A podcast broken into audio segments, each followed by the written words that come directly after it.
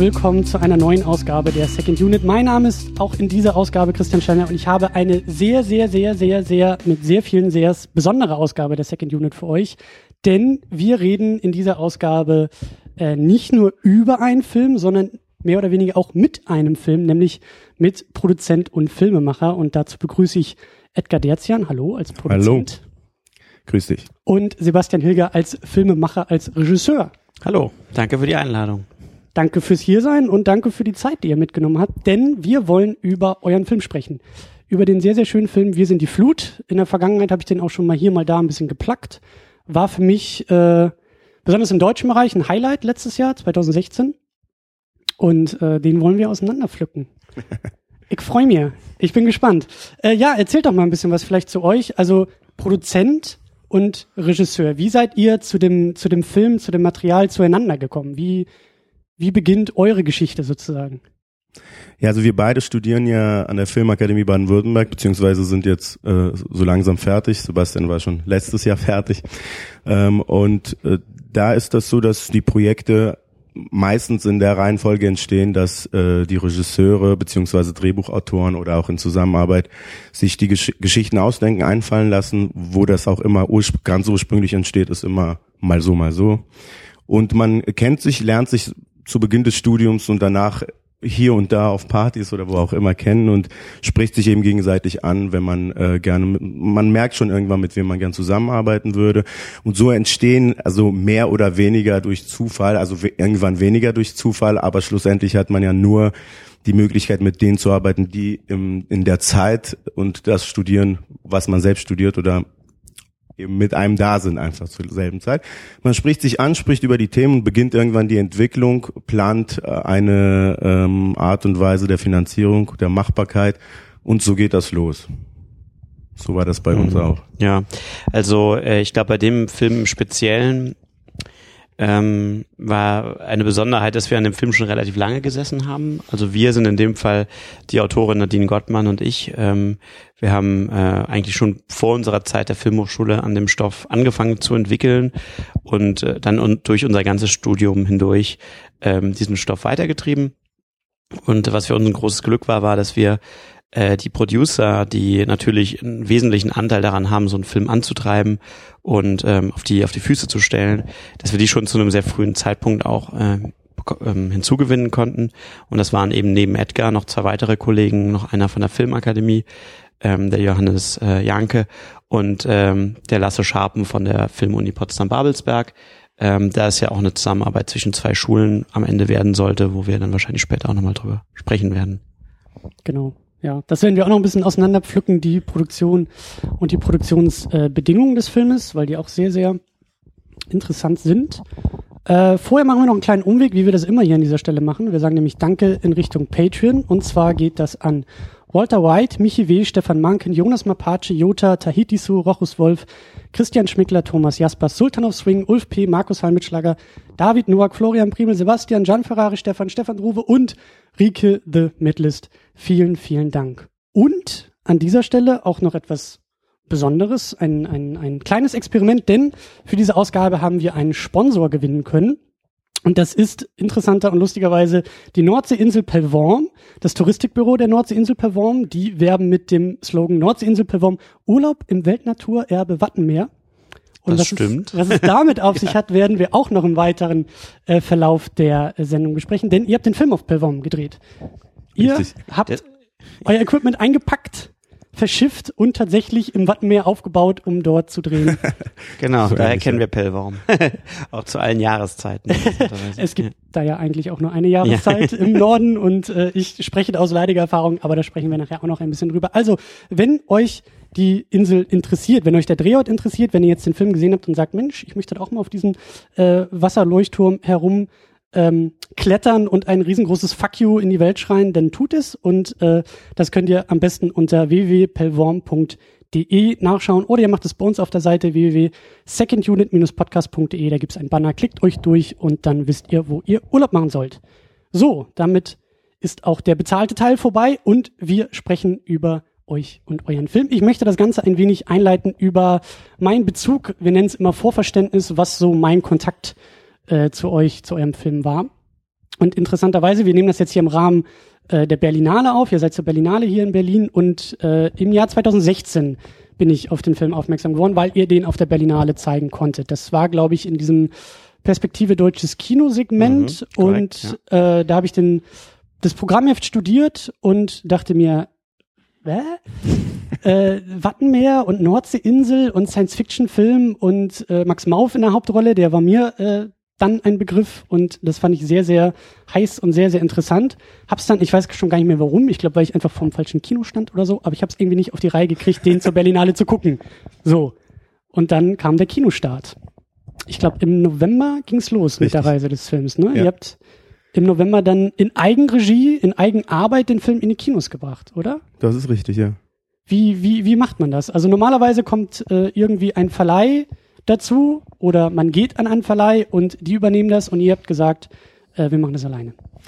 Ja, wir haben ziemlich frühzeitig, also schon vor, bevor es klar war, dass der Film auf der Berlinale laufen wird, hatten wir immer wieder mit dem Gedanken gespielt, weil wir uns angesichts des Genres äh, und der Art und Weise dieses Filmes dessen bewusst waren, dass wir zwar mit Sicherheit irgendeinen Verleih finden werden, aber es gibt einfach unzählige Verleiher und ähm, ohne jetzt ohne jetzt irgendjemanden schlecht machen zu wollen, aber es ist einfach so, dass vor allem die kleineren Firmen davon leben müssen, dass die äh, einen Film ins Kino bringen. Das besteht aber einfach aus einer Förderung und diese Förderung finanziert die Firma, die man dann hat, was ja auch so sein muss. Ähm, aber damit man eine Förderung bekommt, braucht man einen Film und dafür hat man eben bestimmte Kriterien, die man erfüllen muss. Das ist diesen Film ins Kino zu bringen. Das kann aber auch, auch aus einer Aufführung bestehen oder zwei oder sagen wir von mir aus fünf oder zehn. Ähm, es geht aber, so hatten wir das Gefühl, diesen Leuten dann am Ende nicht darum, diesen Film mit Herzblut zu vermarkten, sondern darum, sein, seine Existenz einfach ein bisschen weiter aufbauen zu können, was auch verständlich ist. Aber wir wollten das mit unserem Film nicht so machen. Uns war auch bewusst, dass die großen Verleiher, bei denen wir das gern gesehen hätten, für die war ist der Film zu klein, zu risikoreich, Genre und so weiter und so fort ähm, für den deutschen Markt. Und daher haben wir entschieden, das so zu machen und haben frühzeitig dann mit der Produktion, mit der Anna Wendt Filmproduktion gesprochen, ähm, die wir ja nun schon auch im Rahmen dieser Produktion seit Jahren kannten, die uns kennengelernt hatten und uns dann eben vertraut haben, gesagt haben, okay, ihr bekommt die Filmrechte und habt damit praktisch, erfüllt damit den Part des Verleihers und ähm, schaut mal, was ihr machen könnt. Dazu haben wir wirklich dann über ein halbes Jahr intensiv jeden Tag gearbeitet daran. Das war nach der Berlinale dann tatsächlich? Das war dann nach der Berlinale, genau. Das wurde auch nach der Berlinale festgelegt. Ähm, ja, es hat, wir brauchten ein Konzept, wir brauchten eine Idee, wir brauchten vor allem eine Idee, wie wir das hinbekommen bei der wirklich großen Anzahl der Filme, die äh, zurzeit rauskommen, als No-Name, als jemand, den man nicht kennt, mit einem Film, den niemand kennt, mit einem Regisseur, den noch niemand kennt, mit Schauspielern, die kaum jemand kennt. Also Ja. einfach, es ist, ist schwierig, ähm, die Kinobetreiber anzusprechen und dafür zu sorgen, dass sie einem zuhören und, und auch äh, ernst nehmen, weil du natürlich als ähm, Neuling in diesem Bereich äh, keinen Zugriff auf Fördermittel hast. Damit ist denen klar, du kannst nicht auf die äh, herkömmliche Art und Weise Werbung machen. Wenn du keine Werbung machst, kommt kein Zuschauer. Deswegen musste man die davon überzeugen, dass man trotzdem es hinbekommt, die Presse auf, ähm, aufmerksam zu machen, trotzdem irgendwie hinbekommt, die örtlichen Zeitungen und so weiter mh, dazu zu bringen, über den Film zu berichten. Und ja, das hat gedauert. Also das hat wirklich ein halbes Jahr tägliche ich habe täglich telefoniert. Man, du darfst die Leute ja auch nicht jeden Tag nerven, deswegen muss den einen mal an dem Tag und den anderen mal an einem anderen Tag. Und irgendwann hat es dann geklappt, dass wir einen offiziellen Start hatten mit damals, glaube ich, zwölf Kinos. Ähm, aber äh, bei unserem Film ist die Besonderheit auch die, dass der Film jetzt nicht die ersten Wochen im Kino ist und dann fertig, sondern wir werden jetzt bis einschließlich Ende bis bis ja das ganze Jahr 2017 auch immer weiter in den deutschen Kinos laufen, nicht überall gleichzeitig, aber mal hier mal da, so dass ziemlich jeder irgendwann die Möglichkeit bekommt, äh, den Film im Kino zu sehen. Ja, für uns war es halt auch, also jetzt aus meiner Regisseurssicht sozusagen, ähm, hatte diese Idee, den Film selbst zu verleihen, auch die, den interessanten Nebenaspekt, das ist ja unser Diplomfilm, das heißt, wir haben unseren Abschluss damit gemacht, das ist eigentlich eine große Lerneinheit, dieser ganze Film. Mhm. Und ähm, für mich hatte es sich eben auch attraktiv angefühlt, äh, diesen Teil der, der, der Filmherstellung, der eigentlich ansonsten für einen Filmemacher ja eine Art Blackbox ist, nämlich ich gebe den Film ab und was damit passiert, mhm. weiß ich nicht mehr so. Mhm. Ähm, und ganz oft ist es dann am Ende, dass man eben äh, über die Auswertung enttäuscht ist, natürlich so, und man weiß aber nicht, woran es liegt so. Ähm, und ich wollte das einfach auch kennenlernen so und, und äh, die Bedingungen und die Möglichkeiten und die Chancen und, und Risiken, um einfach auch in Zukunft, wenn man mit neuen Projekten an den Start geht, auch ähm, da äh, kompetent äh, mitreden zu können und eben auch entsprechend dann möglicherweise auch dann äh, Forderungen auch stellen zu können oder äh, eben Entscheidungen treffen zu können, die für den Film dann eben auch zielführend sein werden für die Zukunft. Also da bietet uns natürlich der Eigenverleih jetzt äh, einfach den, den kompletten Einblick da rein. Und das ist äh, sehr, sehr nützlich für uns. Könnt ihr da schon vielleicht von der ein oder anderen Lektion berichten? Also was war die größte Überraschung für euch aus eurer Perspektive jetzt diesen Film zu machen und ins Kino zu bringen? Also, also ich glaube, für mich war die größte Überraschung tatsächlich, dass dieses klassische Zielgruppendenken, das man äh, auch immer beigebracht bekommt und das immer äh, so die, ähm, die erste Frage ist, die an einen dann so in der Verwertung herangestellt ist, für wen ist denn dieser Film interessant, dass das für so einen Film extrem schwierig zu beantworten ist. Also man Was hätte ja so ein gedacht, Film, also Science-Fiction-Film oder oder? ja, also ich glaube jetzt auch im Speziellen, dass dieser Film ja ähm, durchaus, äh, der ist ist ja jetzt kein Science-Fiction-Film in dem Sinne, dass er jetzt äh, wie Independence Day oder Transformers oder irgendwie so ein Action-Haut-drauf-Film ist, sondern das ist ja ein Film, der irgendwie sehr ähm, bedächtig mit seinem Science-Fiction-Stoff umgeht und ähm, das interessanterweise eine sehr breite äh, Zielgruppe plötzlich angesprochen hat, was man sich eigentlich nie gedacht hätte vorher. So, es kamen ganz viele wirklich auch ältere Herrschaften sozusagen zu uns und fanden den Film klasse, obwohl man jetzt dachte, so, das ist eigentlich ein Film für die jüngeren Leute, so, ne? Auch junge. Aber es, es ließ sich eigentlich gar nicht wirklich so eine feste Zielgruppe ausmachen, sondern es war total gestreut, wer den Film mochte. Und es gab natürlich auch Leute, die nicht mochten, die kamen genauso auch aus allen Schichten so. Und das war für mich eigentlich eine, eine große Lehr Lehrlektion die einem jetzt auch nicht direkt weiterhilft, weil das eigentlich nur noch diffuser ist, aber äh, ähm, ist natürlich auch erfreulich, dass man gemerkt hat, es geht dann, das Interesse geht darüber hinaus, was man eigentlich gedacht hätte.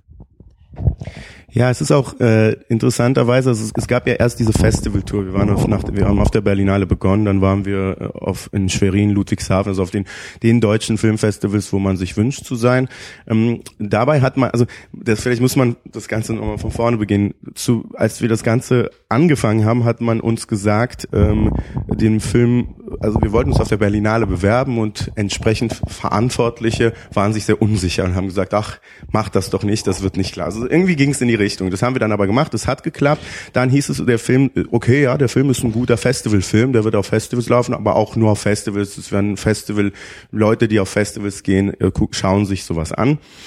Ähm, ich habe damals gesagt, ich sehe das nicht so, war mir aber natürlich nicht sicher. Man hat halt einfach ein Gefühl, man kann das aber nicht jedes Mal auch bis zum geht nicht mehr argumentieren, sondern du hast ein Gefühl dazu. Da will man am liebsten schreien, vertraut mir doch einfach mal. Ja, das habe ich, ich habe nicht geschrien, ich habe es aber gesagt. Ich habe immer gesagt, ich, ich mache es ja eh selbst, ja, also lass mich halt machen. Und zumal man, wenn man es ja nicht probiert, das niemals rausfinden kann. Wir haben ja diese großartige Chance als Studenten in diesem Rahmen erstmal 90er zu produzieren, dann äh, auf, äh, auf einem Festival wie der Berlinale zu laufen mit so einer Aufmerksamkeit, was natürlich hilft. Ja, und dann habe ich festgestellt, dass äh, dann bei unseren Vorpremieren, wo ähm, wirklich endlich mal Zuschauer da waren, die weder einer Festivalkategorie noch einer Studenten- oder Freundeskategorie zugeordnet, sondern es waren Kinogänger. Und da hat man gesehen, dass der Film dann noch mal besser ankam als auf den ganzen Festivals, wo der, wo der schon gut lief. Wir hatten viele schöne Gespräche. Das heißt, der Film funktioniert durchaus im Kino, wenn man eben die Mittel und das Konzept dahinter hat, um das auch ins Kino zu bringen. Dazu braucht man aber das Interesse daran, einen kleineren Film fördernd zu begleiten und das hat einfach ein großer Verleih nicht, weil die damit nicht das Geld verdienen, was die verdienen wollen pro Film, pro Mensch. So. So war die Geschichte. Das war für mich, es war eigentlich wirklich eine Überraschung, weil ich es irgendwie für mich dachte, aber mhm. äh, es war schön, dass das dann bestätigt wurde, dass das immer weiter, es kam auf Festivals, da wurde es geguckt, es kam ins Kino und da wird es auch geguckt. Natürlich muss man das immer im Rahmen halten. Also wir haben ihm nicht die Möglichkeit, aufgrund der, unserer Unbekanntheit, den Film in äh, 50 Kinos gleichzeitig zu starten und ähm, die Kinobetreiber dazu zu bringen, den jetzt mehrere Wochen lang jeden Tag zu spielen, was normalerweise der Fall ist. Denn so kommen auch die Zuschauer zusammen. Unab, es gibt, die, habe ich auch mit vielen Leuten gesprochen, die den Film gerne sehen würden. Und in Berlin lief der nun sehr lange, auch im Movimento. Mhm, ähm, da habe ich ihn auch geguckt, ja. Super, ja. Aber da hatten die auch keine Zeit. Da hatten die trotz, obwohl das so lange lief, rein und melden sich jetzt, läuft der jetzt immer noch. Natürlich, also ich meine, auch andere Filme laufen jetzt nicht über Monate, aber äh, Movimento war wirklich das einzige, was den äh, Film sehr, sehr lange gezeigt hat für diese Verhältnisse in anderen Städten. Wie gesagt, überall, wo der lief, ähm, war es von unserer also Seite als Dankbarkeit empfunden, dass die das gemacht haben, mit uns gearbeitet haben. Aber es lief nicht äh, durchgehend und vor allem auch nicht lange. Und deswegen kann man eben nicht die großen Zahlen sammeln, die man sammeln kann mit entsprechend anderen Filmen. Mhm. Ja, aber das ist, glaube ich, auch so eine ich meine, ähm, so eine etwas allgemeinere Schwierigkeit für deutsche Filme, deutsche Nachwuchsfilme, vielleicht auch für etwas in Anführungszeichen ungewöhnlichere deutsche Filme. Hättet ihr jetzt irgendwie eine, eine kleine süße romantische Komödie draus gemacht, wäre es vielleicht wieder ein bisschen einfacher gewesen, den zu vertreiben. Ja, natürlich. Das Aber, ist ein großer Faktor. Das, das war, das war ja der Grund, warum so einer, eines einer der Gründe, warum man mir gesagt, also man hat mir tatsächlich prophezeit, dass kein einziges Kino den Film spielen würde, was ich sehr lustig fand, weil ich in meinem, ja, in meinem, meinem Wahn im positiven Sinne alles vorbereitet habe, voller Freude, das Ding am, am dann spreche ich mal mit ein paar Leuten, um mich zu beraten. Doch, den, wirklich haben gesagt, es wird kein einziges Kino spielen. Das ist ja zum Glück nicht eingetreten, diese Nein, überhaupt. Ich wollte gerade sagen, hast du da dann so eine Einzeiler-E-Mail an diese Leute nochmal so geschickt mit dem Kinostart? So Ach, hier, zwölfmal ja. falsch, aber vielen Dank für das Interesse so ungefähr. Nö, darum geht's ja gar nicht. Die, die kriegen das ja eh mit. Und ähm, es war, also mein Leben ist geprägt durch Menschen, die einem ständig sagen, dass Dinge nicht klappen und die klappen aber am Ende immer. Das ist das, ist das Gute. So ein, ist das so ein Produzentenleben? So ein klassisches Produzentenleben irgendwie? Naja, ich habe ja das Produzentenleben seit, ich, ich habe vor der Filmakademie, ich habe 2012 an der Filmakademie angefangen zu studieren und ähm, ein, zwei Jahre vorher mit meinem Bruder gemeinsam meine kleine Firma gegründet, um Musikvideos zu produzieren. Seitdem mache ich das, wenn man das als professionell bezeichnen möchte, professionell, aber auch schon davor äh, in einer Zeit, ich habe an vielen unterschiedlichen Orten gearbeitet und immer Dinge versucht. Und egal, wenn man einfach Dinge vorschlägt, vor allem in Deutschland, ich verstehe das von der einen Seite, das ist eine Art von Unsicherheit, äh, weil man, weil man eben Planung möchte und und Sicherheit halt. Und ich habe immer die Unsicherheit gesucht, weil ich darin Möglichkeiten gesehen habe, die man ähm, zwar auf einer unsicheren Ebene, aber doch hat, die man sonst auf keinen Fall hätte, weil man eben nichts ausprobiert und nichts riskiert. Und man hat mir immer davon abgeraten, außer meine Familie, meine Oma, mhm. die mich immer unterstützt hat, immer gesagt hat, das ist ähm, das ist gut, einfach da ist. Also meine Familie hat mich auch dazu gebracht, so zu werden, dass ich diese Dinge riskiert habe. Und ähm, ja, und mit dem Produzenten da sein, ich meine, das hat wohl auch dazu geführt, dass ich schlussendlich dort gelandet bin, dass ich einen Film produziere, vor allem in Deutschland. Und ähm, das äh, ist mit dem Produzentenleben wird das nicht anders. Es kommt natürlich immer drauf an, wie man ist. Du kannst ja auch als Producer, Produzent, kannst du Wege gehen, die, die doch eine Sicherheit haben, auch im Filmbereich. Ähm, aber du kannst auch immer mal größere Dinge versuchen, wirst ein paar Mal auf die Fresse fliegen, aber dafür ist die Wahrscheinlichkeit da, dass was Besonderes passiert. Das ist einfach meine Art. Wie soll ich das Und sagen? auf die Fresse fliegen ist auch sehr lehrreich. Also natürlich, durchaus, natürlich. Ja, ja. Das ist ja der Grund, warum man sich weiterentwickelt. Absolut. Äh, Sebastian, du hast es gerade eben schon angedeutet. Mh, hm, dieser Film ist eine Koproduktion zweier Filmhochschulen. Hm. Wie, wie, wie kam das zustande? War das von vornherein auch so ein Ding, dass ihr sagt, wir wollen das? Oder hat sich das über die Kontakte entwickelt?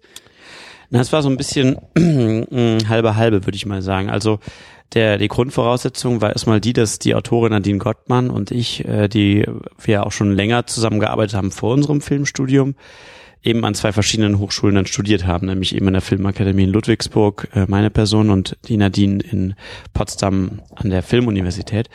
Und ähm, dadurch hatte man sozusagen schon mal zwei verschiedene Basisstartpunkte. Ähm, trotzdem war ab dem Moment äh, hätte man immer noch den Film auch nur an einer dieser beiden Schulen machen können. Es gab auch durchaus Interessenten an beiden Schulen, die den Film hätten machen wollen, alleine, solitär. Aber äh, wir fanden diese Idee dann, als dann die Situation erstmal da war, sehr äh, interessant, ähm, da der Film ja schon auch inhaltlich eigentlich ist ja ein, ein, Stück weit ein Generationenporträt. Es ist auch was, äh, es hat auch viel mit dem Filmemachen selbst zu tun, der Film. Und ähm, wir fanden es irgendwie passend, dass wenn man eigentlich versucht, was über eine Generation zu sagen, man doch versucht, soweit es eben geht, über den eigenen Tellerrand auch hinauszuschauen und eben nicht nur sozusagen in der eigenen äh, Käseglocke der eigenen Hochschule zu wildern, sondern zumindest mal den Blick daraus zu machen. Und das hat sich für den Prozess, den kreativen Prozess auch als eine sehr, sehr hilfreiche Entscheidung herausgestellt, weil es sich nämlich eben gezeigt hat, dass diese beiden Schulen sehr unterschiedlich sind von ihrer Ausrichtung der Filme, die dort gemacht werden, dementsprechend auch von der Ausrichtung der Studenten, die dort studieren. Und ähm, die Zusammenarbeit dieser beiden ähm, Pole, die dort aufeinander getroffen sind, hat ähm, eben äh, Dinge entstehen lassen, die eigentlich für beide Seiten für beide Seiten im besten Sinne neu waren. Mhm. So und ähm, der Film hatte immer den Anspruch, in einer gewissen Art und Weise einen erzählerischen Tiefgang mit einer visuellen Kraft und auch einem Unterhaltungswert zu kombinieren. Und das sind vielleicht ja auch diese beiden Zuschreibungen, die man den beiden Schulen auch so machen würde normalerweise. Und äh, das in einem Film zu kombinieren, hat sich dann irgendwie total angeboten. Und äh, ähm, es war nicht ganz einfach, weil am Anfang beide Schulen auch, ähm, ich meine, ich, für die Potsdamer Schule kann ich es jetzt nicht genau sagen, aber in der Filmakademie werden halt über, über 300 Filme im Jahr gemacht. Und es ist natürlich klar, dass wenn man da jetzt jeder ankommt und sagt, ja, ich will hm. die äh, Spezialwurst und ich hätte gern die und jene, äh, dass da erstmal gewisse ähm, äh, Sorgen vorliegen, weil das einfach deren Produktionsplan, der eben sehr durchgetaktet ist, in dem Moment natürlich durcheinander wirbelt. So, ne?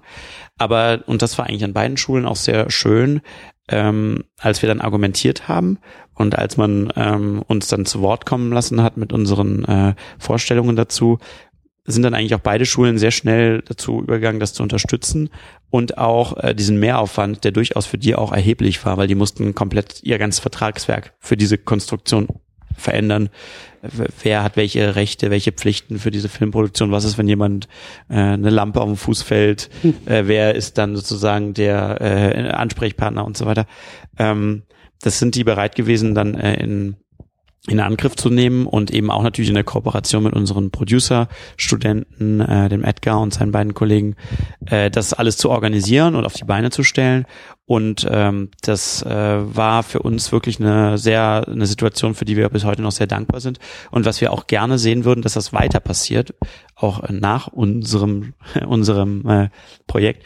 Denn ähm, ich glaube, ein ganz wesentlicher Punkt, den wir in, den wir in Deutschland eben als Filmstandort ähm, der uns hemmt und der uns sch schwächer macht, als wir eigentlich sein müssten, ist eben diese merkwürdige Föderalisierung, mhm. die ja in vielen politischen Bereichen ein Thema ist, aber eben auch im Filmbereich, so dass ähm, das äh, können euch äh, auch Leute, die schon viel länger im Geschäft sind, ein langes Lied von singen, wie nervig und unnötig das teilweise ist, dass weil Förderungen in bestimmten Bundesländern äh, Fördergelder in bestimmten Bundesländern gewonnen wurden, müssen Filme dann dort gedreht werden, obwohl der eigentlich woanders spielt und es muss mit viel Aufwand irgendwie in Stuttgart, Berlin erzählt werden oder umgekehrt. Mhm. Und ähm, äh, das ähm, meines Erachtens macht diese Kleinstaaterei eigentlich ähm, wirft uns weitere Hemmnisse in den Ring, die wir eigentlich nicht brauchen können, wenn man sich anschaut, wie klein eigentlich die deutsche Filmwurst ist im Vergleich, im internationalen Vergleich sozusagen. Absolut. Ja. Und ähm, ja, das ähm, sollte in, und das ist natürlich bei den Filmhochschulen beginnt das schon und man merkt das auch. Ja, das war auch ähm, für, ähm, für diverse Förderinstitutionen die wussten gar nicht, wie damit umzugehen ist, dass dieser Film jetzt plötzlich von zwei Orten kommen soll. Das konnte man dann schon gar nicht in deren Dokumente eintragen, weil da nur eine Anschrift einzutragen ist oder irgendwie so. Das und, Feld war ähm, nicht groß genug für zwei Orte. So, ja. so nach dem Motto, ne? Also ähm, und äh, das, ähm, aber mit mit viel äh, Energie und, und Überzeugungsarbeit ist das dann durchaus dann noch möglich gewesen. Und wir würden das auch, wir geben da auch jedem, der da Lust hat, sowas auf die Beine zu stellen, der darf uns gerne ansprechen. Wir stellen da unsere Erfahrungen als ein äh, äh, Kompendium zur Verfügung und äh, ähm, wollen das gerne fördern, dass es weiter passiert. Es ist aber nicht ganz einfach natürlich, weil im täglichen Arbeiten natürlich so eine Entfernung auch einfach Hürden aufbaut, die ich am Ende des Tages aber immer in Kauf nehmen würde in der Rückschau im Vergleich zu dem, was man auch dadurch gewonnen hat. Mhm. Darum geht es ja auch ein bisschen im Film, um das Einreißen von Hürden und Wänden und äh, um das Aufrütteln von Strukturen, um es vielleicht mal so allgemein auszudrücken. Ähm, ich war überrascht, als ich das im, ich glaube, ich habe das im Podcast gehört, im Wowcast 82 war das, da hast du ein Interview schon geführt mit, mit Sascha, da ging es auch schon um dieses Thema. Ja. Mhm. Ähm, ich war einfach überrascht zu hören, dass das etwas Neues ist, dass da zwei Filmhochschulen endlich mal zusammenarbeiten. Also ich habe da vorher nie viel drüber nachgedacht, muss man noch dazu sagen. Ich bin auch nicht wirklich im Filmbusiness drin, aber dass das ähm, ja etwas Ungewöhnliches ist, hat mich dann Ja. überrascht. Ich dachte, das ja klar macht, das Also- macht schon Sinn, dass die Ich würde jetzt mal sagen, äh, dass sie zusammenarbeiten ist jetzt nicht ganz ungewöhnlich. Es passiert schon öfter, dass Schulen einen Film drehen und dann nehmen die Studenten von einer anderen Schule mit dazu. Die machen da äh, dann äh, üben ihre Tätigkeit aus. Ähm, es, äh, es passiert auch schon mal, dass äh, Schulen in gewisser Weise eine Unterstützung leisten für eine andere Schule, wenn die irgendwo was machen oder das wird mal ein Seminar zusammen gemacht. Aber dass wirklich eine Produktion auf Augenhöhe äh, zwischen äh, zwei Klassische Schulen gemacht wird. Ne? Genau, wirklich eine Co-Produktion, äh, geteilte Rechte, geteilte Pflichten und bei uns auch die Hälfte des Teams von der einen Schule, äh, die andere Hälfte von der anderen Schule. Insgesamt neun Leute haben ihre Diploma damit gemacht und die Hälfte eben von uns, die andere Hälfte aus Potsdam. Ähm, das hat es zumindest zwischen unseren beiden Schulen so noch nicht gegeben und uns wäre es ja auch nicht bekannt, dass es ansonsten in Deutschland da große Beispiele gibt, wobei das jetzt auch nicht den Anspruch auf Vollständigkeit komplett erhebt. Ich weiß nicht, Edgar, hast du da noch was Nee, man muss gehört? äh, Oder? f- vielleicht zur Vollständigkeit differenzieren. Das gab es bei Kurzfilmen durchaus. Auch zwischen diesen beiden Schulen. Das war das erste Mal, dass es mit einem Spielfilm passiert ist. Das muss man nochmal sagen. Aber das ist a- auch erwähnenswert, weil die Ausmaße eben, die so eine äh, Spielfilmproduktion mit sich bringt, andere sind als bei einem Kurzfilm. Sei es durch die Förderung schon, die da ist, die beim Kurzfilm also zu dem, zumindest an den, den ich denke, da gab es keine Förderung. Medienbord Berlin-Brandenburg hat ja den Film gefördert mit der Initiative Leuchtstoff. Ähm, und unsere Produzentin, deswegen konnte das auch funktionieren, äh, war eben Anna Wendt aus Berlin. Und so wurde das von der Seite geregelt und hat seinen, seinen Fluss genommen. Und dann gab es wahrscheinlich sehr, sehr viele Skype-Sessions und äh, Trips nach Berlin oder wie, wie habt ihr Ja, dann so die genau. Produktion selbst auf die Beine Also gestellt? wir haben auch versucht, ähm, also wir haben natürlich einen sehr regen Austausch zwischen den beiden Schulen äh, gehabt. Ähm, am, am Ende äh, ist dann auch unser Produktionsteam nach Berlin gekommen, weil der Film auch von Berlin aus dann produziert wurde. Er spielt ja zum Teil auch in Berlin. Mhm. Ähm, das heißt, wir waren so drei oder vier Monate vor Drehbeginn, sind wir dann auch komplett äh, hier in ein Produktionsbüro eingezogen. Ähm, aber was wir halt vorher vor allem versucht haben, ist eben auch so Trips zu machen. Das haben wir relativ ausgiebig gemacht. Ähm, mit dem wachsenden Team dann ähm, zum Beispiel äh, eben an die Nordsee zu fahren, sich dort auch die Impressionen dann wirklich zu holen. Location Scouting. Ja, wie genau. Wobei es auch darüber hinausging, jetzt wirklich konkret jetzt Locations zu suchen, sondern auch ein bisschen so Stimmung zu tanken, würde ich mal sagen. Ne? Und das äh, auch sich natürlich kennenzulernen, wirklich auch, aber auch so ähm, einfach so raus aus dem äh, aus dem muffigen Büro rein in die Welt, um eben auch ähm, sich äh, so ja so Inspiration wieder aufzutanken, was glaube ich auch sehr sehr nützlich war, weil ähm, der Film sehr stark eben von Stimmungen auch lebt und damit arbeitet. Und ähm, wenn man eben nie da gewesen ist an der Nordsee, oben auf Pellworm, wenn da der Wind weht, dann ist es halt sehr schwer, sich das vorzustellen. Ähm, aber für den Film ist es am Ende ein elementarer Bestandteil, deswegen mussten wir das uns irgendwann auch mal so reinziehen. Wir sind auch sehr viel durch verlassene Ortschaften in Deutschland gefahren. Das hatte dann tatsächlich dann auch wieder teilweise Motivsuchgründe, aber es hatte auch was mit mit äh, Inspiration und Tour und Team kennenlernen zu tun und ähm, das ähm, das war eine sehr nützliche und und auch ähm, gute Zeit, die wir da gemeinsam verbracht haben und es ist immer so, wenn man dann mal drei Tage in so einem VW-Bus durch Deutschland gefahren ist, dann skypt es sich danach auch viel leichter äh, als vielleicht, wenn man sich noch nie vorher wirklich real gesehen hat oder so. Ja? Und Es hat so ein bisschen was von, von Klassenfahrt, aber im positivsten Sinne. Also man rauft Ja, sich da so genau. ein paar Tage mal zusammen und lernt sich wirklich Ja. intensiv genau kennen. Klassenfahrt ohne diese Heulanfälle. Und wahrscheinlich, obwohl, vielleicht auch mit Flaschen drehen, man weiß es nicht. Das äh, Das lassen wir mal so lassen stehen. wir offen.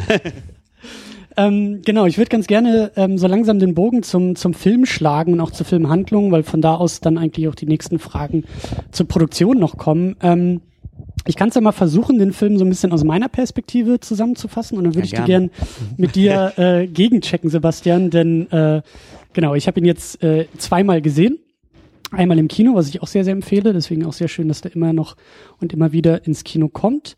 Ähm, für mich ist das eine Geschichte, es ist irgendwie wieder eine Geschichte über Berlin, ohne in Berlin zu sein, was ich sehr, sehr schön finde. Also es ist eine Geschichte von einem jungen Studenten, äh, gespielt von Max Mauf, ähm, der da heißt Micha, der in Berlin, ich glaube hier an der Humboldt-Uni studiert und äh, sein Diplom in Sachen Physik schreiben möchte. Und der möchte das über ein Naturphänomen schreiben, das in einer in einem kleinen Dorf an der Nordseeküste, ein fiktives Dorf an der Nordseeküste namens Windholm und in diesem Dorf bleibt die Flut seit mehreren Jahren, ich glaube 15 Jahre, 18 Jahre, 20 Jahre gibt es dort keine Flut mehr. Das Wasser ist einfach weggeblieben. Und äh, der junge Micha will da gerne äh, drüber schreiben. Er möchte gerne sein, sein, sein Physikdiplom machen, weil er da die ein oder andere Idee hat, nicht unbedingt, woran es liegen könnte, aber was man da mal hinterfragen könnte. Da gibt es irgendwie so eine gewisse Gravitationskonstante, die er in Frage stellen möchte und äh, dafür denn in Berlin so ein bisschen auf den Sack kriegt, so nach dem Motto, nö, und äh, das machen wir nicht und das haben wir noch nie so gemacht und warum sollte man das denn wollen? Und dann hat er die Schnauze voll, packt seine Sachen, fährt nach Windholm und schaut sich das mal direkt vor Ort an. Und das macht er nicht alleine. Er hat seine Ex-Freundin, Schrägstrich, Freundin, Schrägstrich, Tochter seines Doktorvaters dabei. Das ist die gute Jana, gespielt von Lana Cooper. Und ja, die beiden schauen sich Windholm dann mal genauer an und stellen dann auch fest, beziehungsweise wussten sie es auch schon vorher, aber ähm, der Clou ist, dass nicht nur das Wasser ausblieb in Windholm, sondern auch die Kinder verschwunden sind. Windholm ist ein, ein Ort der Erwachsenen, ist ein du hast es auch gerade eben so ein bisschen gesagt, ein irgendwie ein verlassener Ort, hat ein bisschen was Geisterhaftes an sich. Die Erwachsenen, die einfach nicht wissen, was mit ihren Kindern passiert ist, wo ihre Kinder sind, die um ihre Kinder irgendwie auch schon seit Jahren, seit Jahrzehnten trauern, ohne zu wissen, ob sie nun wirklich weg sind oder was, wie gesagt, mit den Kindern passiert ist. Und ähm, Spoilern werden wir auch noch im weiteren Verlauf. Ich will es mal so ein bisschen allgemeiner halten. Und ähm, ja, ein, ein Film, eine Handlung, die mit eurer Produktionsgeschichte irgendwie verbunden ist oder andersrum, vielleicht ist die Produktionsgeschichte mit der Handlung verbunden, denn auch ihr habt so ein bisschen, was jetzt gerade eben auch schon rauskam in der Produktion, ja, so manche Hürde in Kauf genommen und auch so manche Wand angerissen, eingerissen, zumindest den Vorschlaghammer in die Hand genommen und mal ordentlich draufgekloppt, genauso wie es Micha im, im Film tut. Und wie du sagst, Sebastian, damit irgendwie auch ein Porträt über unsere Generation geschaffen. Ja, also Vorschlaghammer würde ich jetzt in unserem Fall jetzt nicht direkt sagen. Es äh, ist doch immer noch alles friedlich geblieben. Aber ähm, es ist, glaube schon so, dass äh, wir in diesem Film versuchen, ähm, das hast du sehr treffend zusammengefasst, eben auch was über unsere Generation zu erzählen. Die Generation, die ich damit meine, sind äh, die sogenannte Generation Y. Ja, das sind die Leute, die heute so zwischen Mitte 20 und Mitte 30 wahrscheinlich sind, die im Wesentlichen auch in sehr sicheren Verhältnissen groß geworden sind ähm, und viele unserer Altersgenossen eben auch mit einem sehr positiven ähm, Bild ihrer Eltern groß, also von ihrer Eltern großgezogen wurden. Würdest, würdest, würdest du das unterschreiben, wenn ich sage, wir sind eine Generation, denen man das Träumen beigebracht hat? Ja, ja, absolut. Die man hat also, träumen lassen? Ja, also äh, man kann da natürlich immer nur aus der eigenen Perspektive jetzt so schauen, aber wir haben uns natürlich auch viel mit Altersgenossen unterhalten und wir kennen natürlich auch viele sowieso schon. Und ähm, das, glaube ich, ist schon was Besonderes in unserer Generation im Vergleich zum Beispiel zu der Generation unserer Eltern. Ähm, mhm. dass man uns doch immer so gesagt hat als Kindern, äh, als wir Kinder waren, so ja, ihr könnt, äh, ihr könnt was verändern, wenn ihr rauskommt. So, ne? Also Edgar erzählt eben sehr schön von seiner Oma, die ja scheinbar da auch einen wichtigen Einfluss auf ihn hatte, die da irgendwie auch scheinbar so ein Paradebeispiel ist, mit bestem, im bestem Wissen und Gewissen eine positive Energie uns mitgegeben haben mhm. ähm, und gesagt haben, so äh, wir, wir trauen euch alles zu, ihr könnt die Welt macht besser mal, machen. So. Ne, so dieses ja. macht mal Kinder, mhm. macht ruhig mal, probiert euch mal aus. Und ähm, auch mit der mit den Berufen, die wir gewählt haben, ja, das ist äh, es ist ja nicht umsonst, dass irgendwie auch jeder Zweite irgendwas mit Medien machen möchte und äh, äh, die Leute irgendwie in unserem Alter sehr stark eben auch äh, Berufe präferieren, die in irgendeiner Art und Weise ihre ähm, persönliche Entfaltung berücksichtigen sollen, während zum Beispiel in der Generation unserer Eltern es ja auch mhm. total üblich ist, dass mhm. die Leute wirklich arbeiten gehen, um, um Geld zu verdienen, um da hatte das nichts mit äh, Selbstverwirklichung irgendwie zu tun. Und es ging viel eher um Werte wie zum Beispiel Sicherheit oder sowas, ne? Was natürlich auch wieder damit zu tun hat, dass die Generation derer, deren Eltern eben auch einer ist, die wieder aus dem Krieg zum Teil noch groß geworden sind. So, ne? naja. Habt ihr da zu Hause auch viele Gespräche geführt? Ist das so ein Ding im Rahmen des Schreibens, im Rahmen der Produktion? Ich meine, der Film lädt ja quasi dazu ein, auch mal sich mit seinen Eltern an den Tisch zu setzen und über sowas irgendwie mal zu sprechen. Ja, schon.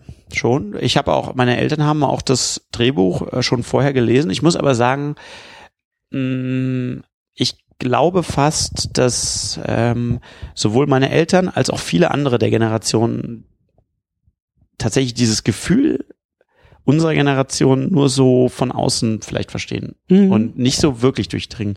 Und wenn sie den Film sehen, mer merkt man auch oft, dass deren Schwerpunkt eher auf der Geschichte liegt, die erzählt wird und, und vielleicht viel mehr in der Perspektive auch dieser Eltern in dem Dorf äh, der Fokus liegt, die die Kinder verloren haben, mhm. ähm, was sie natürlich dann auch mitnimmt. Aber so dieses Generationsding, so dieses Ver Verlorensein, genau, was ich nämlich vergessen habe, eben zu sagen, ist, dass wir eine Generation sind, die eben mit diesen großen Erwartungen groß geworden ist, die aber, und das ist natürlich das Entscheidende, jetzt als sie in die Welt kommt, merkt, dass es eigentlich total anders ist, nämlich dass eigentlich keiner auf uns gewartet hat und dass hm. keiner auf unsere Ideen wartet und hört und eigentlich man merkt, dass die Systeme, in welche man noch immer jetzt schaut, sich selbst sehr gut gefallen, so wie sie sind und gar nicht auf äh, die große Revolution von unten gewartet haben.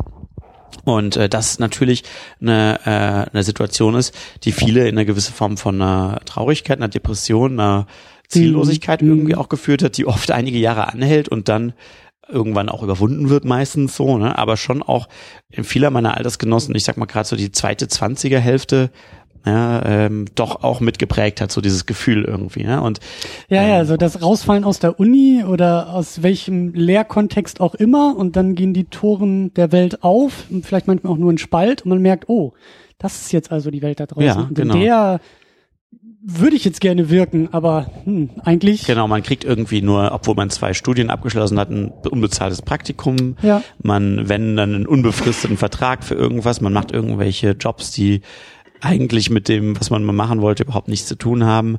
Ähm, ist und, halt was äh, anderes zu träumen, wenn man sich dann um den Lebensunterhalt kümmern muss und äh, noch so andere Verpflichtungen, die eben in ja, dieser Welt existieren, genau. so, dann, dann wird das Träumen schwieriger als noch an der Uni, wenn man jeden Abend irgendwie mit äh, drei Liter Rotwein in der WG-Küche über Politik und Philosophie diskutieren konnte. Ja. Ich spreche da aus Erfahrung. Edgar, wie, ja. ist es, wie ist es bei dir? Ich möchte so ein bisschen, ich habe das Gefühl, dass du in der Lage bist, jetzt noch so ein, weil wir, weil wir etwas, ich will nicht sagen pessimistisch werden, aber wo ist jetzt der positive Spin? Wo ist der Optimismus, den du vielleicht wieder reinbringen kannst?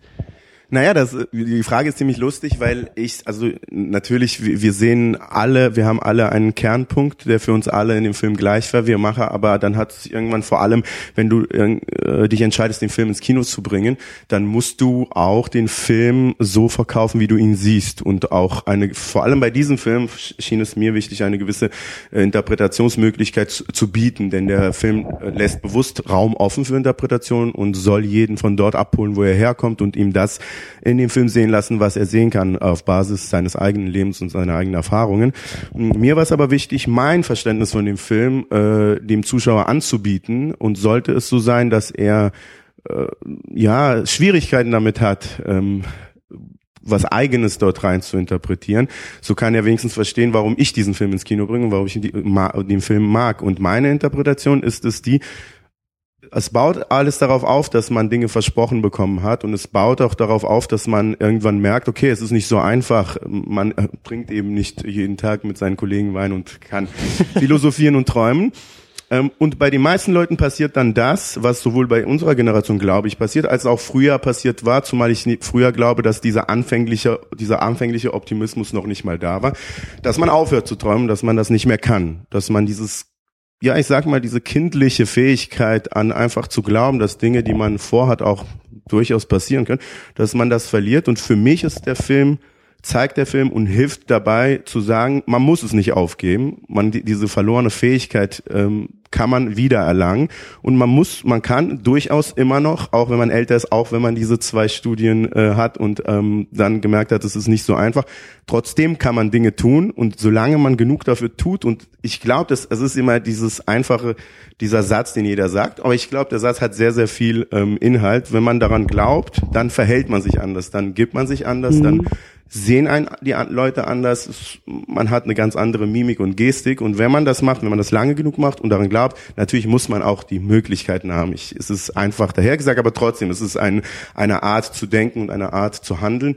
Dann funktioniert's auch und so handle ich und habe ich gehandelt und so wie ich äh, eben schon erzählt habe, es traut einem nicht jeder alles zu, bei weitem nicht. Deswegen muss man gerade das hinnehmen, sagen, okay, ich verstehe das, aber ich mache das trotzdem. Und solange du ein Konzept und eine Idee hast, dann wird das auch funktionieren. Das ist meine Devise.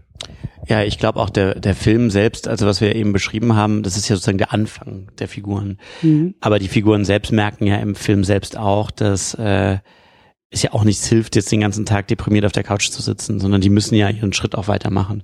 Und die Message, die der Film, Message ist ein großes Wort, ne? aber ich sag mal so, das Gefühl, mit dem ich als Regisseur den Zuschauer gerne aus dem Film entlassen sehen wollen würde, ist doch das, dass ähm, man trotzdem was machen muss.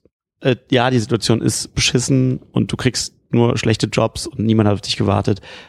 Aber Von deine Stimme wird's nicht besser. Genau. Ja. Und deine Stimme ist trotzdem wichtig und bring sie an, auch wenn sie niemand hören will. So. Und ich finde auch gerade, dass in den heutigen politischen Zeiten, ja, mhm. in denen wir uns jetzt befinden, die, als der Film entstanden ist, noch gar nicht so brisant waren. Die waren nur noch wann, anders. So, ne? wann, ne? wann, wann ging das los mit der Produktion? Also na, ich sag mal, die Entwicklung, die wesentliche Entwicklung ist so äh, vielleicht so von äh, 2000 ähm, von 2013 bis 2015 passiert, wobei die ersten Ideen auch schon zwei Jahre vorher entstanden sind. Ähm, und äh, der Film gedreht worden ist dann eben ähm, im Dezember 2014, 2015 Postproduktion, 2016 ist er rausgekommen. Das ist also noch eine Zeit, ich sag mal, äh, bevor äh, wir amerikanische Präsidenten unserer jetzigen Couleur gesehen haben und auch äh, unsere Spaltung in Deutschland war zu dem Zeitpunkt noch nicht so spürbar. Aber umso wichtiger finde ich ist eigentlich, dass wir jungen Leute die wir ähm, zumeist auch gut ausgebildet sind und auch was zu sagen zu haben zu der Welt. Gerade dann, wenn äh, es scheint, dass die lauteste Stimme gerade am meisten Gehör bekommt, dass wir uns nicht auf unsere Couches setzen und schlechte Laune haben, sondern wir werden draußen gebraucht auf der auf der Straße, ja, mit unseren Argumenten nämlich. Und äh, das ähm, Daher passt der Film da jetzt eigentlich auch total gut in diese Zeit hinein, obwohl ja. wir das damals nicht ahnen konnten. So, ne? Ich finde, der Film macht Mut, um weiterzumachen und zu leben. Also macht Mut auf, auf, ich hab den, ich, aufs Leben. Ich habe den, wie gesagt, zweimal geguckt. Ich habe den im November zum, zum äh, Kinostart gesehen. Ich weiß gar nicht mehr, wann das war. Anfang November, Mitte November, irgendwie sowas. 10. November war Kinostart. Ja, genau. Dann habe ich ihn, weiß ich nicht, fünf Tage später oder so geguckt. Und ich habe ihn gestern nochmal geguckt. Also äh, wir sind jetzt so Anfang Mitte Februar. Der hat sich gestern mehr wie Medizin angefühlt als noch im November, kann ich dazu sagen. wie also, Medizin, wie schön. Medizin, ja. Ich hoffe nicht so bitter schmeckend. nein, nein, nein, nein, sehr wohltuend und ein bisschen heilsam, möchte ich damit ja. sagen. Also äh, ja, aber ähm, da kommen wir vielleicht auch noch ein bisschen äh, hin. Ähm, Sebastian, du hast gerade eben über die Figuren gesprochen, mhm. die Figuren angesprochen. Über die würde ich auch sehr gerne äh, reden. Vielleicht lieferst du da den, den ersten Stein. Wie würdest du Micha beschreiben? Was ist Micha für dich für ein Typ? Na, Micha ist eben genau so jemand, von dem wir eben gesprochen haben. Der ist ähm, im Grunde genommen äh, das Abbild des, dieser Figur. Jemand, der ähm, der ist, äh, der ist klug, der ist gewandt, der ist, äh, der bringt eigentlich alles mit, was man braucht, um Erfolg zu haben aber ähm, er ist eben auch irgendwie über die Situation, dass man ihn eben nicht zum Zug kommen lässt, der verbittert. Und diese mhm. äh, Verbitterung hat ihn irgendwie auch so kalt werden lassen. Und der in dieser Situation ist er auch schon länger jetzt. Also der Film beginnt damit, dass er eigentlich schon so eine verhärtete äh, Seite hat. Ich würde ihn auch als sehr ähm, nüchtern, vielleicht auch, also für mich so dieses Stichwort wissenschaftlich. Also ja. diese Wissenschaft hat er wirklich sehr, sehr verinnerlicht. Genau. Dieses ja. faktenorientierte, vielleicht auch, mh, hm, ja, schwer zu sagen, aber es ist so ein bisschen, ich, ich glaube so dieses träumerische und auch so ein bisschen dieses diese Stoßkraft, die er da entwickelt, indem er auf den Tisch haut und sagt, ich mache es jetzt einfach mal die kommt so langsam. Ja, genau. Also ich würde auch ihn so beschreiben, dass er jemand ist, der so diese Kräfte des Kindlichen, des Träumerischen, äh, die, die, äh, das Zulassen des Unmöglichen mhm. und das Vertrauen auf den eigenen Willen ist etwas, was er als mit Sicherheit in sich trägt, aber zu Beginn des Films ähm, eben durch diese hm, Verbitterungen der realen Welt eben den Zugang dazu verloren hat. Durch die eigenen Erfahrungen auch, genau, oder? So die, ja, die, die also, Grenzen, die ihm da aufgesetzt werden. Ja, und man hat ja auch das Gefühl, das ist nicht zum ersten Mal, dass ihm das so ergeht. So, das ist ja, das ein Sitzen Alltag in der in Wartehalle vor dem Sekretariat ja. ist, wird da ja auch so angesprochen, so ja, als, als ist, Phänomen. Genau, das ist seine Realität, in der er sich bewegt. Und äh, er hat eben, er droht auch am Anfang sozusagen so in dieser Depression sich zu verlieren. Aber eben dieses, was ihm im Film passiert, sowohl das auf der Außenebene, er in dieses Dorf kommt, in dem er ähm, mit dieser Situation konfrontiert wird, äh, mit diesen Menschen, die dort trauern, aber Mhm. vor allem auch im Verhältnis zu seiner ähm, zu seiner Kollegin und Seelenverwandten, Schrägstrich, ex-aktuelle Freundin, man weiß nicht so genau, Jana. Es ist kompliziert. genau, es ist kompliziert. Äh, vor allem natürlich auch im Verhältnis zu ihr äh, gelingt es ihm halt im, im Laufe des Films, diese Kräfte wieder zu entdecken und eben eine Stoßkraft zu bekommen und zu sagen, so ja, okay, ich, ich vertraue wieder auf diese Kräfte in mir, diese Stimmen in mir, die mir sagen, dass auch eigentlich das Unmögliche vielleicht auch möglich werden kann. Das ist ein tolles Stichwort, dieses der Glaube an das Unmögliche. Das ist das, was er im Laufe der, der Geschichte und vor allen Dingen in Windholm erst für sich entdeckt. genau, ja. Ja, das fehlt ihm vorher. Hm. Also vorher hat er halt ähm, er, er, seine These, die er beweisen will, ist ja im Grunde genommen auch ne, die, der Beweis des Unmöglichen. Er will ja die Gravitationskonstante, eine der Urkonstanten in unserem Universum, will er ja in Frage stellen und er möchte ja sozusagen äh, nachweisen, dass das in Windholm möglicherweise irgendein Problem mit dieser Konstante vorliegt. Das ist ja im Grunde genommen auch schon ein, ein Glauben an, an etwas Unmögliches, aber das ist noch auf, total in diesem wissenschaftlichen Kontext halt gehalten. So, er nimmt das noch nicht für sich als Figur oder als Person an und das macht er erst im Laufe des Films und äh, es stellt sich ja interessanterweise auch heraus, dass mit der Konstante alles in Ordnung ist. Seine These ist ja falsch, aber äh, auf dem, als er das rausfindet, ist er schon so weit reingegangen in, in sich selbst und in die Materie, dass die, die weiteren Entwicklungen damit dann auch angestoßen sind. Ja. Ähm, dann haben wir noch Jana als äh, es ist kompliziert Freundin äh, Mhm. dabei. Wie würdet ihr die beschreiben?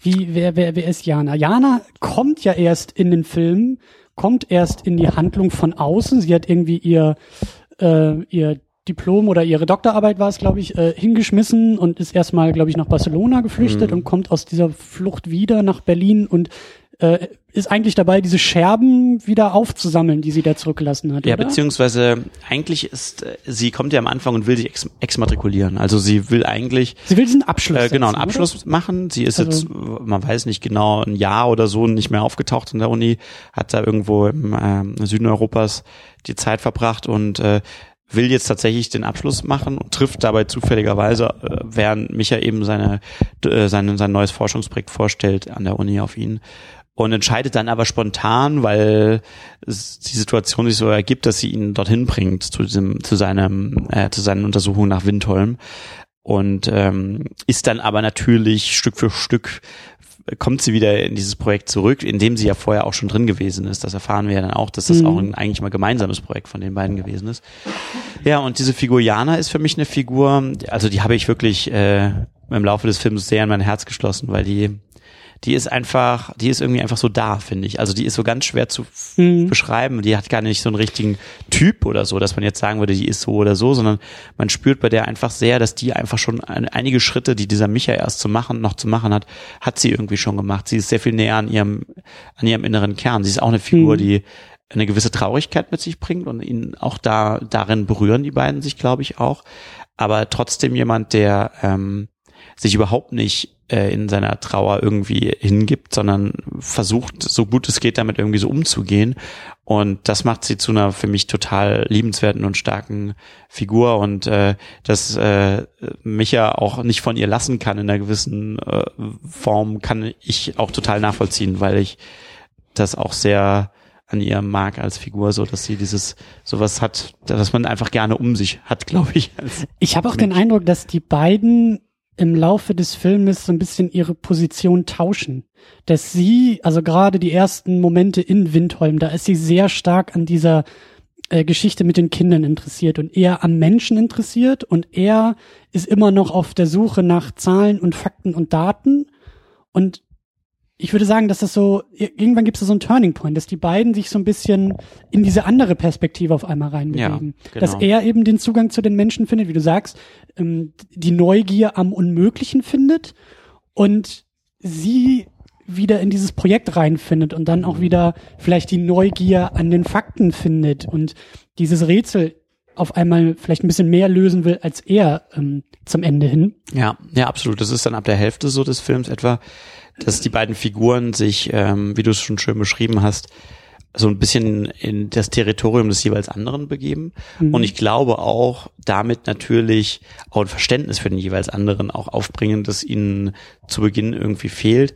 Ähm, trotzdem spürt man, und das finde ich auch sehr schön, wie die beiden das machen und auch wie es im Film jetzt am Ende geworden ist, man spürt ab dem ersten Moment, dass die beiden ganz, ganz viel Vergangenheit haben, so und dass äh, man das ja, auch nicht, ja. man kann das auch nicht so direkt äh, formulieren, was das genau ist, aber irgendwie merkt man das, dass das so zwei äh, Menschen sind, die da aufeinandertreffen, die ähm, äh, wo, wo es ein, ein sehr dickes Band auch schon gibt mit, mit allen Verletzungen und, und positiven Dingen, die irgendwie dazugehören. Das finde ich vor allen Dingen erzählerisch auch sehr schön gemacht. Das äh, mag ich sehr gerne, wenn in Filmen ähm, die Figuren innerhalb der Filmhandlung, innerhalb der Filmwelt einen gewissen Informationsvorsprung mir gegenüber haben.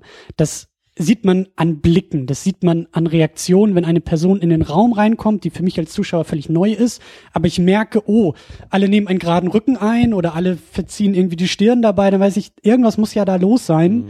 Und es ist sehr schön, wenn das dann erst im Laufe der Handlung kommt und mir nicht gleich irgendwie mit so einer Exposition zugeballert wird und äh, ich schon alles über Figuren weiß, was ich erst ja. noch erfahren will. Ähm, da ist eben gleich im Intro diese, diese Begegnung ja in, in, in der Kneipe, in der Micha arbeitet, sehr, ja. sehr wichtig. Die sprechen kein Wort miteinander. Äh, sie kommt einfach nur rein, die Blicke treffen sich und man merkt schon, na, da ist irgendwie was. Und dann äh, ne, sitzen die beiden im Flur, der Professor kommt da irgendwie äh, in den Flur und sieht sie und reagiert auch schon drauf. Und mhm. erst später erfahren wir, genau. äh, wie da die Beziehung ist. Ja, ist ein schmaler Grad als äh, Erzähler in dem Moment natürlich. Also ich mag das auch total und es, das muss man sich trauen, oder? Das ja, wenn das meisterhaft ausgeführt ist, dann kann man sich wirklich nur niederknien. Aber es ist äh, ähm, auch nicht ganz einfach zu machen, weil natürlich der Zuschauer ab einem bestimmten Punkt einfach nur sagt, ich check hier nicht, was los ist mhm. und abschaltet sozusagen. Mhm. Ne? Und ihm so viel Information zu geben, dass er interessiert dran bleibt, ihm aber trotzdem auch Informationen vorzuenthalten, dass äh, es für ihn ein interessantes und spannendes Suchen bleibt. Das ist wirklich, da muss man mit der ganz feinen Dosierung vorgehen und das ist auch äh, jedes Mal wieder ein neues Wagnis, das so zu machen. So, aber äh, findet man wahrscheinlich auch eher im Schnitt, oder? Also wie viel davon steckt schon im Drehbuch und wie viel davon holt man im Schnitt ja, irgendwie raus? Also was nicht im Buch steht, wird nicht gedreht und das kann auch nicht geschnitten werden so. Klar. Aber es ist natürlich so, dass man, also die, die wesentlichen Sachen davon müssen im Buch gelegt werden. Man kann im Schnitt aber nachher vor allem nochmal Dinge wegnehmen wieder. Also mhm. wenn man Informationen mhm. hat, äh, die man vielleicht, wo man merkt, die braucht man vielleicht nicht, wir können es da ein bisschen mehr im Unklaren lassen, dann kann man im Schnitt nachher äh, die Elemente ein bisschen wieder zurücktrimmen.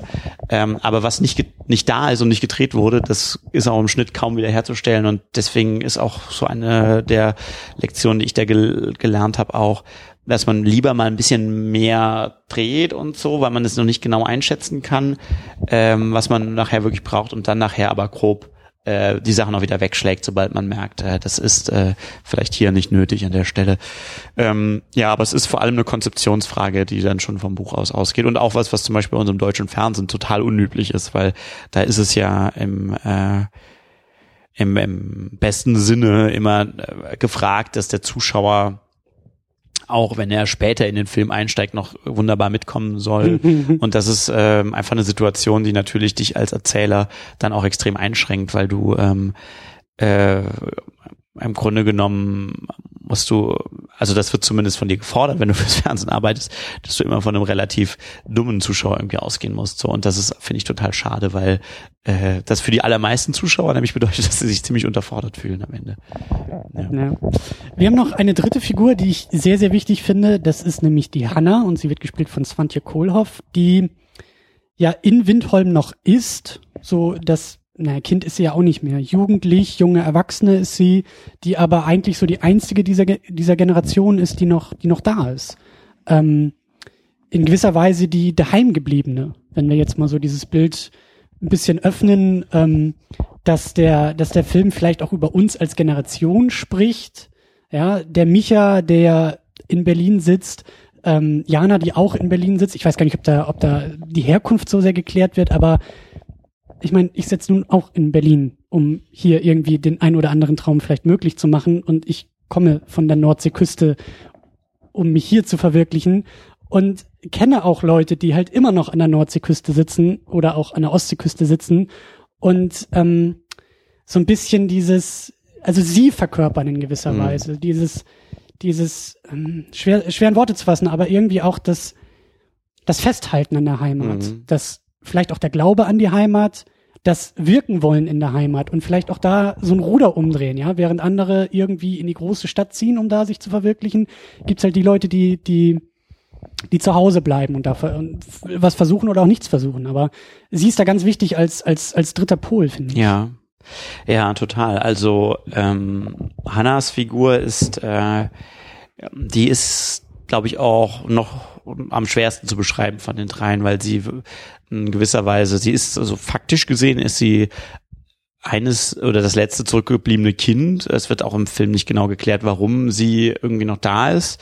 Ähm, äh, und sie befindet sich sozusagen da in einem Dorf voller alter trauender Menschen und versucht eben äh, durch teilweise auch sinnlose, verzweifelte Aktionen irgendwie das Leben wieder so zurückzubringen in dieses Dorf. So ein Schwimmbad will sie restaurieren. Renoviert, so, ne? ja. Frage ist für wen, egal, genau, wir machen das. Ja. Ähm, aber sie hat auch was ganz, ähm, ein bisschen was Übersinnliches auch an sich. Also so, ähm, sowas. Was sie ist Ungeklärtes. Ja, auch, ja, genau. Und sie ist ja auch die Erzählerin des Films. Sie erzählt sowohl den Anfang als auch mhm. das Ende mhm. des Films. Und ähm, man, man kann sie nicht so richtig fassen. Sie schwirrt da so ein bisschen rum. Und äh, ich glaube aber, dass sie sozusagen gerade für die Figur von Micha eine ganz, ganz wesentliche Rolle spielt, weil sie auch ähm, so dieses naive verkörpert, das auf der einen Seite man vielleicht auf den ersten Blick so ein bisschen dümmlich auch nennen könnte, aber auf der anderen Seite eben auch äh, eigentlich das absolute äh, den absoluten Glauben an die Unmöglichkeiten eben und die Kräfte des Visionären eben auch verkörpert gleichzeitig so. Ne? Also ähm, natürlich sagt ein Wissenschaftler mich ja am Anfang so, was macht die denn für einen Quatsch so, ne? Aber auf der anderen Seite ist sie eigentlich viel stärker an ihren inneren Kräften dran als er, weil er nämlich auch sich hinter dieser Schutzmauer der Fakten und des, des Zynischen und des ähm, Coolen irgendwie versteckt, während sie einfach ganz offen und verletzlich, aber auch viel näher bei sich selbst irgendwie operiert und da kann er viel von ihr lernen, glaube ich, und auch erkennen, dass er eigentlich auch mal so gewesen ist wie sie und wieder mhm. ein Stück weit dahin auch wieder zurück muss. Mhm. So. Und Edgar, jetzt können wir dich auch wieder reinholen. Ich wollte nämlich die Frage stellen, wo findet ihr euch? Bei welcher Figur findet ihr euch? Bei welcher Entwicklung oder welcher Konstellation? Aber gibt es da irgendwie so einen Moment, auch beim Drehbuchlesen, wo ihr gemerkt habt, oh, das kenne ich?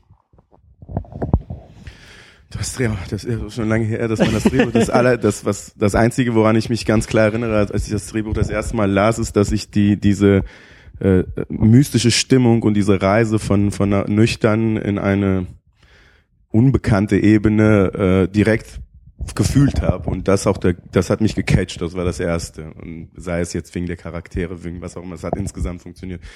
Also ich kann dir nicht sagen, mit welcher Figur ich mich am nächsten fühle, wenn dann vielleicht eher mit Hannah, weil sie die, ähm, sie ist, finde ich, die Metaphor, es habt ihr ja alles gesagt, die Metaphorik in dem Ganzen und ist ähm, zeigt bildlich, für, für mich ist das, was zum Beispiel, was die Eltern angeht, ist sie das Bild äh, der Eltern, die ihre Kinder nicht gehen lassen. Mhm. Wenn man, wenn man es von der Seite betrachtet wie du, dann ist sie diejenige, die auch der Heimat eine Chance gibt und nicht immer sagt, wir müssen wegziehen, mhm. sondern dort bleibt.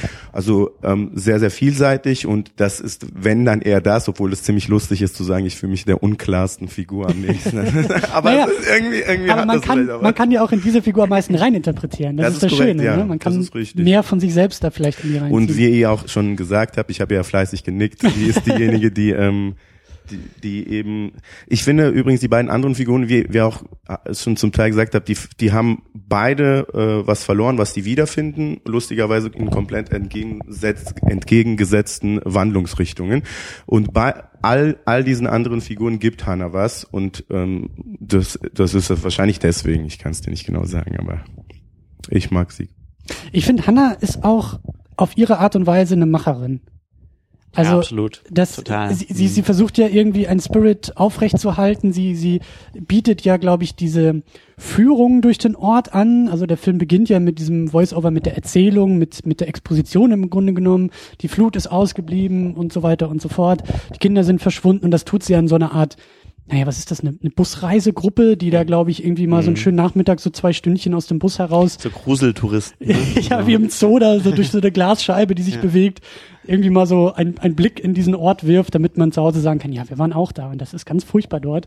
Aber sie versucht ja irgendwie auch, die Leute zu animieren, Mensch, bleibt doch irgendwie noch ein bisschen länger und schaut euch doch noch mal mehr an und ähm, ja, sie, sie, sie glaubt auch irgendwie an die Heimat und ja, Sie so ist ja, sie ist ja im Grunde mit allen Sa Figuren und da nehme ich die ganzen äh, Touristen auch als eine Figur unterwegs, jeweils auch mal allein und gibt denen im Grunde auch Tipps. Also die Szene, an die mich, mich erinnert, ist, wenn Micha sagt, ähm, äh, die haben das kaputt gemacht, die Antenne abgerissen, jetzt kann ich nichts mehr messen. Und sagt, er, geh doch halt einfach raus und macht das. Es ist ziemlich einfach eigentlich und hört sich da, äh, er, er guckt ja auch entsprechend verdutzt, aber das ist eine, eine coole Szene. Und dann ist sie äh, mit äh, Jana unterwegs, dann spricht sie mit ihrer Mutter und sagt für mich den Kernsatz, vielleicht wollen sie nicht zurückkommen und so weiter und so fort. Also das ist, sind all wieder diese Dinge, die das bestätigen, das, was ich eben gesagt habe für mich Mhm. bezüglich der Figur.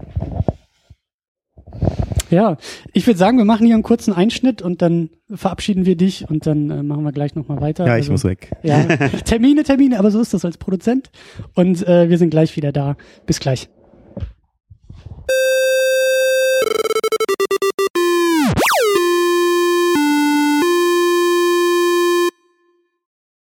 Machen wir einfach weiter, machen wir weiter mit Sebastian und wir sind die Flut in der zweiten Hälfte. Und äh, genau, wir waren bei den Figuren. Wir haben die Figuren ganz gut beschrieben, würde ich sagen. Ähm, ich möchte aber eben auch über ja die eine oder andere Szene auch noch mit dir sprechen. Mhm, ja, klar. Ähm, wie gesagt, also wir, wir spoilern hier auch gerne. Ich glaube, äh, heiß sollten die Leute auf den Film ohnehin schon sein und ihn geguckt haben. Deswegen äh, lasst uns da auch ein bisschen tiefer einsteigen. Und ich finde, ähm, also großes Kompliment auch nochmal an das Intro. Ich finde das Intro äh, ganz schön gemacht. Also die, die ja doch schwierige Prämisse, viel Information, die man erstmal irgendwie vermitteln muss, damit der Film überhaupt irgendwie starten kann und funktionieren kann. Die Nummer mit der, mit der Flut, die Nummer mit den Kindern und so. Äh, das, das hat für mich sehr, sehr schön äh, geklappt, weil es eben äh, Prämisse und Plot ganz gut miteinander verbindet. Also das, das Cross-Cutting äh, zwischen Micha und zwischen Hannah, die im Off erzählt, was eigentlich Sache ist, hat mir ganz gut gefallen.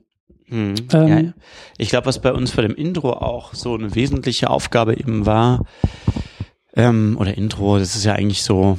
Ja, der es- Beginn. Ja, genau. Also es ist eigentlich, es, ja, Intro passt eigentlich irgendwie schon.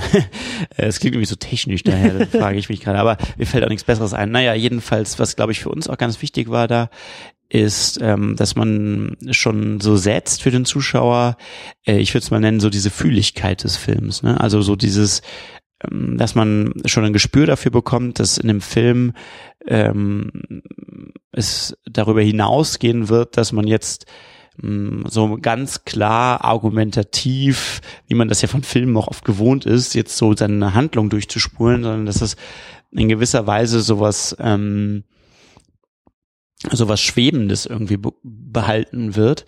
Und das ist, glaube ich, für uns auch neben den, den inhaltlichen Infos, die wir am Anfang geben, glaube ich, äh, der zentrale Punkt, der, der, das, der, der, dieses Intro bedienen muss. Also Denn, die Stimmung ähm, auch schon setzen. Ja, genau. Denn, denn was danach passiert, ist, dass wir ja dann wieder erstmal eine relative Realität zurückspringen, nämlich in die Uni. Mhm. Ähm, der Film ist eine Viertelstunde oder 20 Minuten, bis die dann jetzt wirklich in dieses Dorf kommen. Eigentlich sehr normal erstmal wieder. Und wir haben eben gemerkt, dass äh, wenn man dieses Intro davor nicht hat, man dann zu dem Zeitpunkt, wenn die in das Dorf kommen und der Film mehr und mehr weird wird, dass man damit nicht so gut umgehen kann, weil man irgendwie dann was anderes erwartet, so. Und das Intro hilft einem sozusagen, das schon so vorzubauen, dass das später in diese Richtung eher werden wird, wie man das am Anfang im Intro äh, schon ähm, schon Was- präsentiert bekommt. Was ist denn für dich, ich finde das, ich finde das sehr schön beschrieben, was ist denn für dich die Weirdness an dem Film? Was macht ihn denn so ungewöhnlich? Ja, also es ist ähm, ja, ich glaube, der, der wesentliche Punkt daran ist der, dass der Film sich daran versucht, mit einer relativ konkreten Frage zu starten, nämlich äh, was ist hier passiert? Ja, also fast ja eine Krimi-Frage. Mhm. Ähm, wo sind die Kinder hin? Wo ist das Wasser hin? Und sich daran versucht, das eigentlich nicht faktisch zu lösen, sondern emotional zu lösen und am Ende dem Zuschauer keine Antwort darauf zu geben, die Kinder sind da und da und das Wasser mhm. ist das und das, sondern im Grunde genommen das Bild, das damit aufgemacht wird, die Symbolik, die dahinter steht, die aufzulösen. Nämlich, dass sich ähm, in dem in dem Stillstand des, des Meeres und in der Abwesenheit von Kindheit eigentlich was über die Figur erzählt von Micha und dass das sozusagen wieder in Bewegung kommt und am Ende zu einem Abschluss gebracht wird. Ähm, das ist, äh, würde ich so mit dem wesentlichen Punkt mit dieser Weirdness irgendwie beschreiben, weil das für den Zuschauer ein, äh, bedeutet, dass er sozusagen auch die Gleise wechseln muss mhm. während des Films von mhm. seinen Gleisen, auf die er am Anfang gesetzt wird und die eben die Beantwortung dieser Fragen, äh, die ich eben genannt habe, äh, impliziert. Ja, und das ist auch ein, ein enorm mutiges und schwieriges Unterfangen, was ihr da gemacht habt, nämlich zum Ende hin, so würde ich das nämlich beschreiben, ähm, die Handlungslogik zu verlassen und wie du sagst, eher auf Emotionen zu setzen im Endeffekt die gleiche Wandlung, die Micha ähm, vollzieht, auch den Film vollziehen zu lassen. Ähm, Genau, ja. Das war eigentlich so die Idee dahinter auch, so dass wenn diese Figur eben von ihrem rationalen und sehr klare Fragen stellenden Typus mhm. zu einem kommt, der die Kräfte des Kindlichen und des Unmöglichen wieder zulassen muss, dass das eigentlich auch der Film macht, so. Und äh, dass man dadurch eigentlich quasi dieselbe Reise als Zuschauer durchmacht, die er auch macht und damit im besten Falle eben auch zu einem Punkt kommt am Ende, dass man eben nicht nur die Geschichte gesehen hat von jemandem, der die Kräfte des Kindlichen wieder erlangt, sondern ein Stück weit mit auf diese Reise genommen wird und im besten Fall seine eigenen Kräfte des Kindlichen äh, in einer bestimmten Art und Weise in Kontakt dazu wieder geraten zu sein. Und das funktioniert manchmal. Also nicht bei allen Zuschauern. Es gibt viele Zuschauer, die sagen ja. auch so, ja. Mh, mm, ja, mir ist das irgendwie zu unaufgelöst am Ende. Das sind, glaube ich, dann im Wesentlichen Zuschauer, die auch das erwarten von einem Film, dass das auch so passieren soll. Ne? Ich äh, hatte da auch meine Schwierigkeiten mit. Ich habe sie, glaube ich, immer noch, also auch nach der zweiten Sichtung. Ähm, ich muss aber dazu sagen, dass ich, ich finde die Entscheidung erstmal sehr, sehr schön. Ähm, wie gesagt, das ist, das ist in meinen Augen eine mutige Entscheidung, ähm, sowas dem, dem Zuschauer auch, auch äh, so darzubieten. Ähm, in dem Wowcast habt ihr oder hat Sascha auch äh, Interstellar mit eingeworfen als, naja, ähm, als groben Vergleich. Irgendwie ist immer schwierig, Filme zu vergleichen, aber so als, als Shorthand, als, als äh, ähm, Abkürzung in so einer Diskussion hilft es manchmal. Und der Film hat mich jetzt auch in der Wiederholungssichtung an Interstellar erinnert. Und ich muss dazu sagen, ich hatte mit Interstellar in der ersten Sichtung auch meine Probleme. Ich bin rein in den Film und habe gedacht, hart Sci-Fi und Neil deGrasse Tyson freut sich, weil alle Sterne richtig stehen und die schwarzen Löcher richtig aussehen. Und am Ende geht der Film auch mit so einer emotionalen Wandlung raus und sagt, äh, Vater-Tochter-Beziehung und was soll das jetzt und wo kommt das jetzt her? In der zweiten Sichtung, als ich wusste, wo, was der eigentliche Fokus des Films ist, nämlich genau diese Vater-Tochter-Beziehung, hat es für mich besser funktioniert. Ich kann mir vorstellen, dass es bei Wir sind die Flut ähnlich ist, dass dieser, dieser Spurwechsel von der, von der rationalen Handlungslogik auf die emotionale Stimmung in der zweiten Sichtung besser funktioniert. Und bei mir hat es auch besser funktioniert. Mhm. Einfach dieses Wissen um den weiteren, um den weiteren Verlauf. Das kann gut sein, ja. Das ähm, ist allerdings eine Situation, die natürlich für einen Film schwierig ist, weil die meisten Leute Filme nur einmal gucken. Und äh, ähm, die Erfahrung, die ich halt auch gemacht habe, ist, das ist im Grunde genommen ein Film machen, das mich eben auch sehr interessiert, so diese Grenzen davon halt auch auszutesten. Und ich will auch nicht sagen, dass bei dem Film das alles perfekt gelungen ist. So übrigens bei Interstellar auch nicht. äh, die Filme kranken an ähnlichen Stellen irgendwie, habe ich das Gefühl, obwohl die sich nicht kannten vorher tatsächlich. Die, das wird uns ja auch immer oft gefragt, dass es alles über Interstellar wäre. Interstellar ist ja tatsächlich. Ich wollte gerade sagen, als der Film rauskam, habt ihr ja, gedreht. Also genau, das, das ist, äh, da waren wir schon sehr weit in unserer Produktion fortgeschritten. Aber interessanterweise sind die Filme sich tatsächlich auch in gewisser Weise ähnlich, finde ich auch. Ähm, aber äh, mich interessiert das auch weiterhin, an, an, diesen, äh, an, an diesen Baustellen weiterzuarbeiten. Und wir haben natürlich aus dem Film auch super viel gelernt daraus. So, ne? Und ähm, ich, wenn ich es nochmal machen würde, würde ich auch sagen, dieser Spurwechsel ist äh, der ist richtig und der ist auch gut für den Film. Ich würde ihn aber sanfter machen, glaube ich jetzt und ähm, dem, dem Zuschauer auch, wenn er vielleicht dann tatsächlich eher plotorientiert interessiert ist, dann doch auch noch einen, einen Tacken mehr davon am Ende zu geben, weil es einfach äh, niemandes Interesses ist, dass man unbefriedigt aus dem Kino wieder rausgeht. So, ähm, aber im Grunde genommen stehe ich äh, grundsätzlich und konzeptionell total dahinter und äh, hinter der Entscheidung, die wir da für diesen Film getroffen haben. Und ich glaube auch, dass uns das ähm, mh, für den Film auch insgesamt nutzt, weil es auf jeden Fall auch was ist und das ist ja immer toll, wo man auch drüber streiten und diskutieren kann bei dem Film. Ja. So. Und das Schöne ist, ähm, wie ich finde, dass das, äh, das, das war dir auch ein Anliegen, dass, dass man, dass dieses Emotionale, dass es auch so anschwillt. Die Musik schwillt an, dann kommt dieser Monolog, der ja wirklich mit diesem, mit dieser, fast schon, fast schon mit dem Kampfruf endet, wir sind die Flut. Also dieses, uns als Generation zu beschreiben, Micha, der ja dann eben am Ende auch äh, wieder auftaucht und äh, der Film lässt offen, was er da eigentlich genau erlebt hat, als er barfuß durchs Wattenmeer irgendwie äh, watschelt, aber das, das gefällt mir. Auch, wie gesagt, der Soundtrack sch äh, schwillt da sehr, sehr schön mhm. an. Die Bilder werden, werden emotionaler und ähm, also die, die Entscheidung, das, das gefällt mir schon. Das hat eben auch eine gewisse, das ist auch wieder der Bogen zu uns als Generation und auch, auch zu euch als, als jungen Filmemachern, es ist so eine gewisse, ja, es ist Mut, aber es ist auch, es ist eine Ansage. Mhm. Es ist eine Ansage und, und das gefällt mir. Das ist Selbstbewusstsein, was da durchkommt und sagt, wir machen das jetzt so. Ja.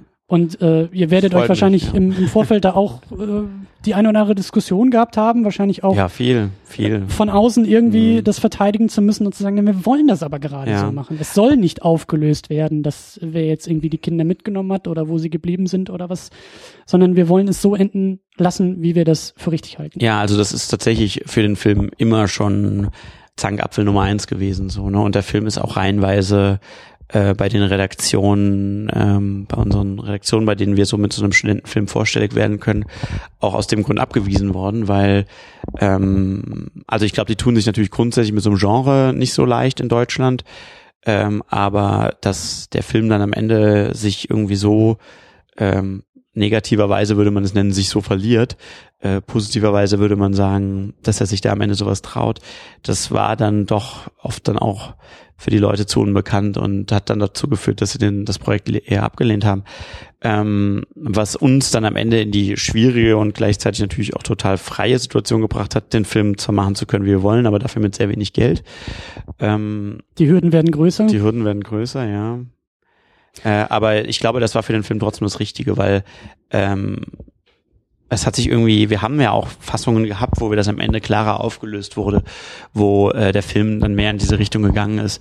Das hat sich aber irgendwie nie so richtig für uns gut angefühlt tatsächlich. Und man hat auch uns selbst angespürt, dass uns das auch mhm. nie so richtig interessiert hat tatsächlich mhm. und dass diese Auflösungen auch so ein bisschen arbiträr waren. Ja, die konnte man halt dann auch austauschen gegeneinander. Ja, und dann ist mal das eine, mal das andere. Aber ähm, äh, das hat man, wir hatten halt auch immer den, die Sorge, wenn man jetzt am Ende jetzt eine klare Auflösung hat, zum Beispiel, die Kinder sind alle, das war dann zum mal eine Idee, ne, die sind irgendwie alle äh, ertrunken und sie sind alle tot oder, oder sie tauchen wieder in den Städten auf.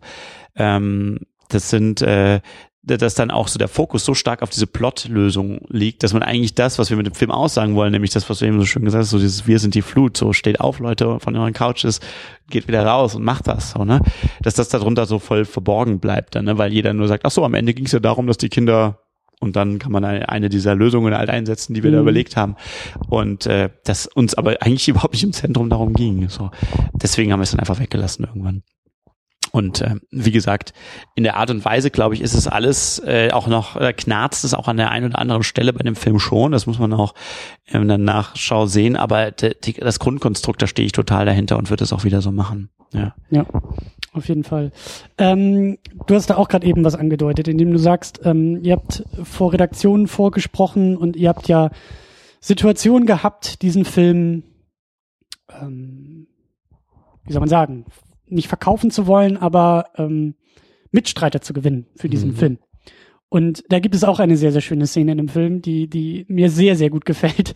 Nämlich der Moment, in dem Micha sehr am Anfang sein Forschungsprojekt, sein, seine Doktorarbeit, seine Thesis ähm, einem Komitee vorstellen möchte und um die Erlaubnis bittet, nach Windholm zu fahren.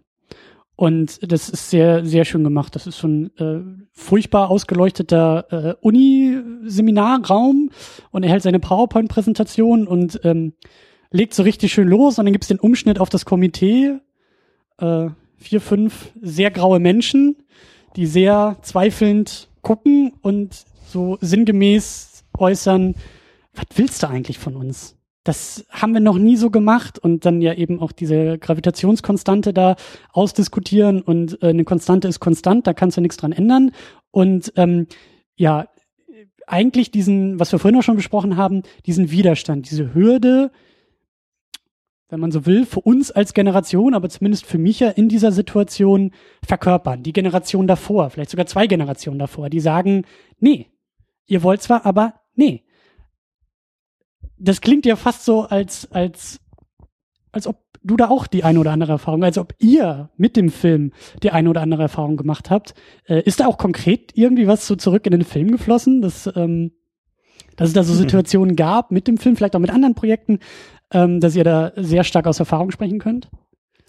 Ja, also ich glaube, grundsätzlich ist das eine Situation, in der sich wahrscheinlich von uns jeder schon wieder gefunden hat in äh, unserem Alter, aber in unserer, in unserem Film, in der Filmbranche ist das ja auch ähm, schon hinlänglich bekannt und diskutiert, dass wir uns in Deutschland natürlich in einer Situation befinden, die ähm, speziell ist, sage ich mal so. Ne? Und das mhm. hat da vor allem damit zu tun, dass wir eben anders als in vielen anderen Ländern mh, mm, mit allen Vor- und Nachteilen, die daraus resultieren, eben äh, unsere Filmproduktionen im Wesentlichen nur möglich sind, indem wir unsere öffentlich-rechtlichen Senderanstalten, die da sind ARD und ZDF mit den verschiedenen Landesanstalten bei der ARD, äh, dazu gewinnen können, mit äh, an den Filmen zu arbeiten. Und damit eben auch von vornherein ähm, dieser Film auch, wenn er fürs Kino gemacht ist, ein Teil Fernsehfilm auch ist, weil er nämlich dann eben damit auch die Fernsehrechte direkt einhergehen.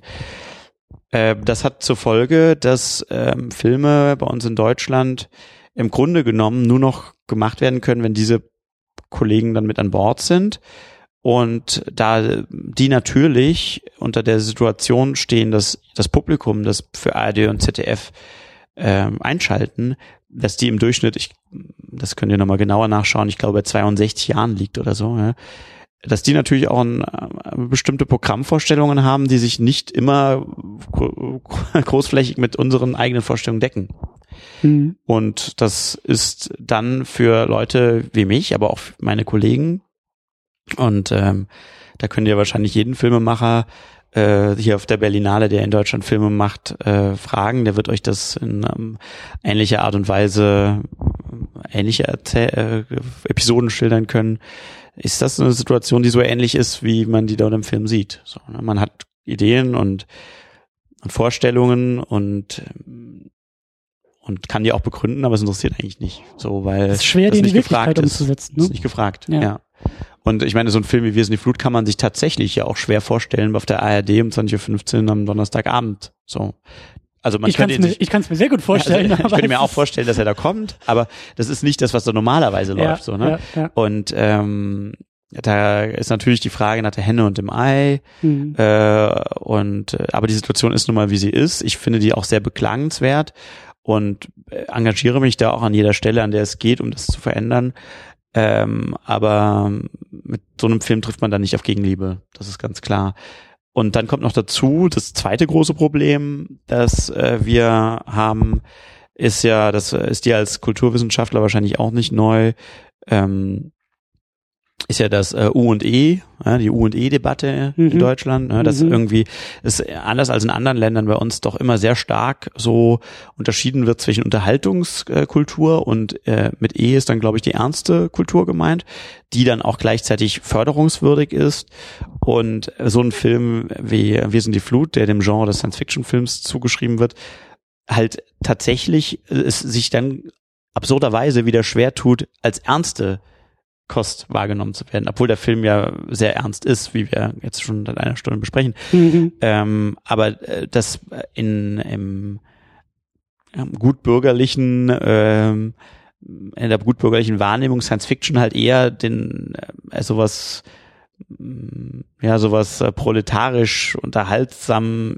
Action Feuerwerk Popcorn mäßiges irgendwie hat als äh, die äh, als die Wurzeln, die eigentlich tatsächlich in dem Genre liegen, die nämlich hochpolitisch sind. Weil Absolut. nämlich Science Fiction ursprünglich, äh, gibt es ja auch schon ewig, auch schon lange vor dem Film und ganz oft eben auch die äh, aus der Ausweg war für entsprechende Autoren und und äh, Erzähler im weitesten Sinne äh, aus äh, gewissen repressiven Systemen heraus Geschichten zu erzählen, die sie in ihrem eigenen ähm, in ihrem eigenen äh, zensurgeplagten Leben sonst nicht hätten erzählen können. So.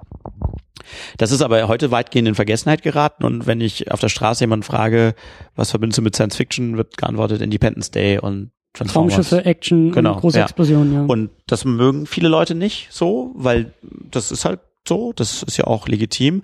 Aber das, das bedeutet, dass man mit, sich, mit so einem Film sitzt man eigentlich zwischen allen Stühlen.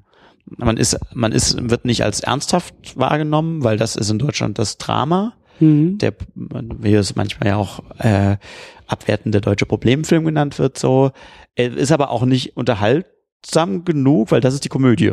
Und im Wesentlichen im Fernsehen die Familienkomödie, die eben ein Publikum anspricht, das sich abends auf der Couch eben auch nicht so weit aus dem Fenster lehnen möchte.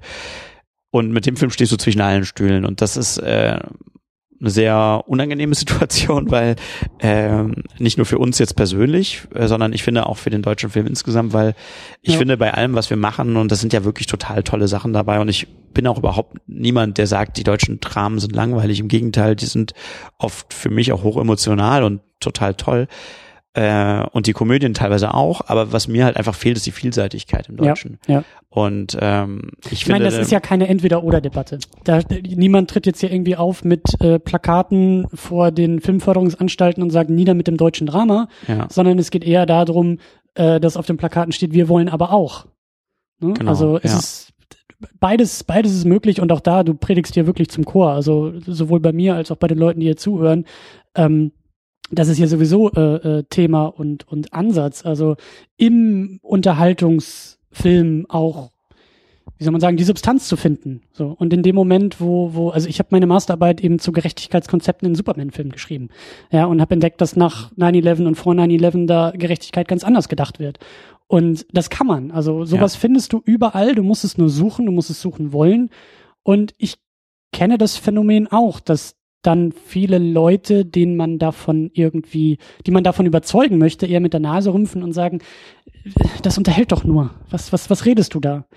Aber ähm, ja, Ja, und es ist ja auch eine schwierige Debatte. Ich meine, das kommt, das ist ja auch nicht so leicht zu beantworten. Und ich will auch, weiß Gott, auch äh, mit den Kollegen, die dann da eben sitzen und diese Entscheidungen treffen müssen, die stehen natürlich auch unter Zwängen. So, ne? Und ähm, man weiß ja auch, dass so ein Film wie Wir sind die Flut es ist ja interessanterweise auch so, das Publikum rennt ja dann trotzdem auch in die nächste Matthias Schweighöfer Komödie, äh, selbst wenn das der dritte Abklatsch desselben Films ist. So. Mhm. Und äh, der macht dann eine Million Zuschauer so und so Filme wie wir krebsen da irgendwo in den Tausendermarken rum. Es ist ja auch, also die Realität gibt ja leider oft genug ähm, dann den entsprechenden Argumenten auch recht. Aber meine Forderung und meine Förderung würde immer in die Richtung gehen, dass ich gerade das öffentlich-rechtliche Fernsehen eigentlich von solchen Fragen freimachen müsste Mhm. und sagen müsste, ja, wir machen das aber trotzdem auch, wenn wir wissen, wenn wir jetzt das 76. Traumschiff zeigen, das hat vielleicht eine höhere Quote, aber das sollte uns eigentlich egal sein, weil wir sind von unserem Programmauftrag her gebunden daran, ähm, eine Vielseitigkeit für die gesamte Gesellschaft zu bieten. Und das bedeutet eben auch, dass man eben etwas sendet, das ähm, möglicherweise quotenmäßig jetzt hinter anderen leichteren Formaten zurückbleibt, aber das ist uns das wert. So, ne? Und ich zitiere da gerne die, ähm, die britische BBC, die vor Jahren mal gesagt hat, die sich mal selbst als Risk-Taker bezeichnet hat und gesagt hat, wir müssen eigentlich die Produktionen machen, für die sich der private Markt nicht traut, die zu machen, weil die müssen gucken, dass die Quote stimmt, weil die müssen, das ist ein wirtschaftliches Unternehmen, ja, Ja, bei uns ja. die privaten Sender, äh, die gibt's ja da dann auch genauso. Äh, aber deswegen müssen wir als öffentlich-rechtliches Fernsehen eigentlich die Sachen machen, an die sich keiner rantraut. Die Sachen, die waghalsig sind, die, äh, wo die keiner richtig einschätzen kann. Und das würde man sich äh, ein, ein, etwas mehr Vibe in diese Richtung würde man sich hier in Deutschland sehr wünschen. Das würde uns allen, glaube ich, sehr gut tun. Und das würde auch uns äh, den Spaß an der Arbeit äh, doch erheblich äh, erhöhen, sage ich mal so, weil wir sehen ja in Amerika zum Beispiel auch, ähm, dass sich da seit Jahren schon das Quali sogenannte Quality TV, das sind ja die Serien im Wesentlichen bei denen, die ja Mhm. ähm, mit sehr großem Aufwand produziert werden. Also angefangen vor Jahren, glaube ich, einer der ersten waren dann so Sopranos und dann Lost und dann ging das ja immer so weiter und heute so die aktuellen Sachen sind ja dann Breaking Bad, House of Cards und Game of Thrones und so weiter. Serien, die mit einem unfassbar hohen Aufwand produziert werden die erzählerisch unfassbar anspruchsvoll sind. Ja, Breaking Bad ist wahrscheinlich eine der besten Sachen, die jemals in unserem audiovisuellen Medium geschrieben wurden. Und ähm, aber auch sich einer riesigen Beliebtheit erfreuen. Und da zeigt sich ja, dass das das ist, äh, dass es nicht aus sich ausschließt grundsätzlich der Anspruch, die hochqualitative Umsetzung und der Erfolg beim Publikum, sondern das ist äh, mit einer gewissen, mit einem gewissen Vorlauf und vor allem einer Konsequenz bei der Sache und nicht nach einer Folge, die schlecht gelaufen ist, Ja, das ja, wäre der ja, wegzuradieren. Ja. So, ähm, dass sich da auch Dinge etablieren lassen und darauf müssen wir hoffen. Ich habe neulich mit dem Paul von der Genrenale gesprochen, Festivalleitung, Organisation der Genrenale. Genrenale ist ja so ein äh, kleines, immer größer werdendes, süßes Filmfestival hier in Berlin, parallel zur Berlinale, das eben genau das ähm, fordern und fördern will, den deutschen Genrefilm. Und er hat die Genrenale so schön als Bewegung beschrieben. Er sagt, da gibt es, es gibt eine Bewegung, die Genrenale versucht so ein bisschen Bühne und Plattform für diese Bewegung zu sein, die ein bisschen nach außen zu tragen und mit konkreten äh, Beweisen zu unterfüttern. Und äh, vielleicht ist es meine Perspektive, vielleicht ist es mein, mein, ähm, wie sagt man, mein, mein Blick auf die Dinge, aber ich habe schon das Gefühl, da irgendwie was zu spüren. Also wenn wir jetzt in diesen Bildern des Films bleiben wollen, ich habe schon das Gefühl, dass da das Wasser so langsam kommt. Also das, das sind Diskussionen, die wir lange führen müssen. Das ist eine Bewegung, die lange brauchen wird. Also Generation ist da so der, der Zeitkontext, in dem ich da denke.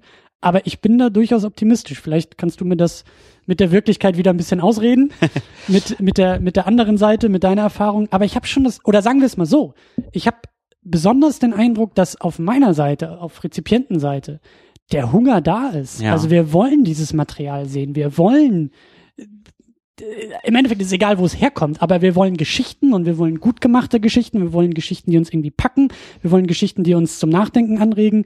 Der Hunger ist da. Ja. Die Frage ist nur, wo stillen wir den? So. Genau, im Moment in Amerika hauptsächlich oder in anderen europäischen Ländern. Absolut, aber ich habe ja. schon die Ja. Hoffnung, dass sich da was tun kann. Und Also- Wie gesagt, das sind halt Mühlen, die sehr langsam malen Ja. und ich äh, sehe da auch eher die Lösung auch da wieder als ein und, also eine Struktur, die sich herausbilden muss neben den öffentlich-rechtlichen Fördermöglichkeiten. Ähm, da hätten wir jetzt eigentlich Edgar nochmal dazu holen müssen als Produzent. Wie schwer ist es auch irgendwie als, als Produzent tätig zu sein und auch eine gewisse, ja, es muss sich halt auch irgendwie lohnen. Es muss auch einen, einen marktwirtschaftlichen Erfolg erzielen. Ähm, aber ich bin da guter Dinge.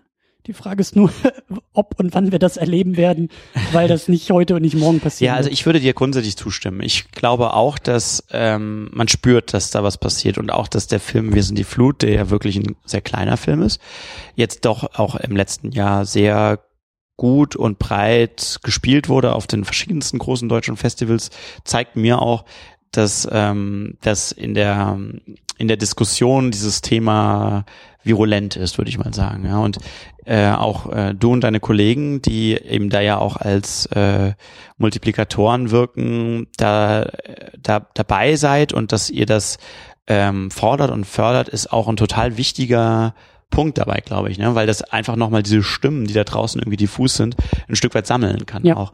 Und deswegen macht da auf jeden Fall weiter, in, schlagt weiter in diese Kerbe. Ihr werdet auch mich weiter in dieser Kerbe schlagen sehen. Sehr schön. Ähm, äh, ich glaube nur tatsächlich, dass mein, das ist aber meine persönliche Einschätzung, die ich jetzt in den letzten Jahren mehr herausgebildet habe.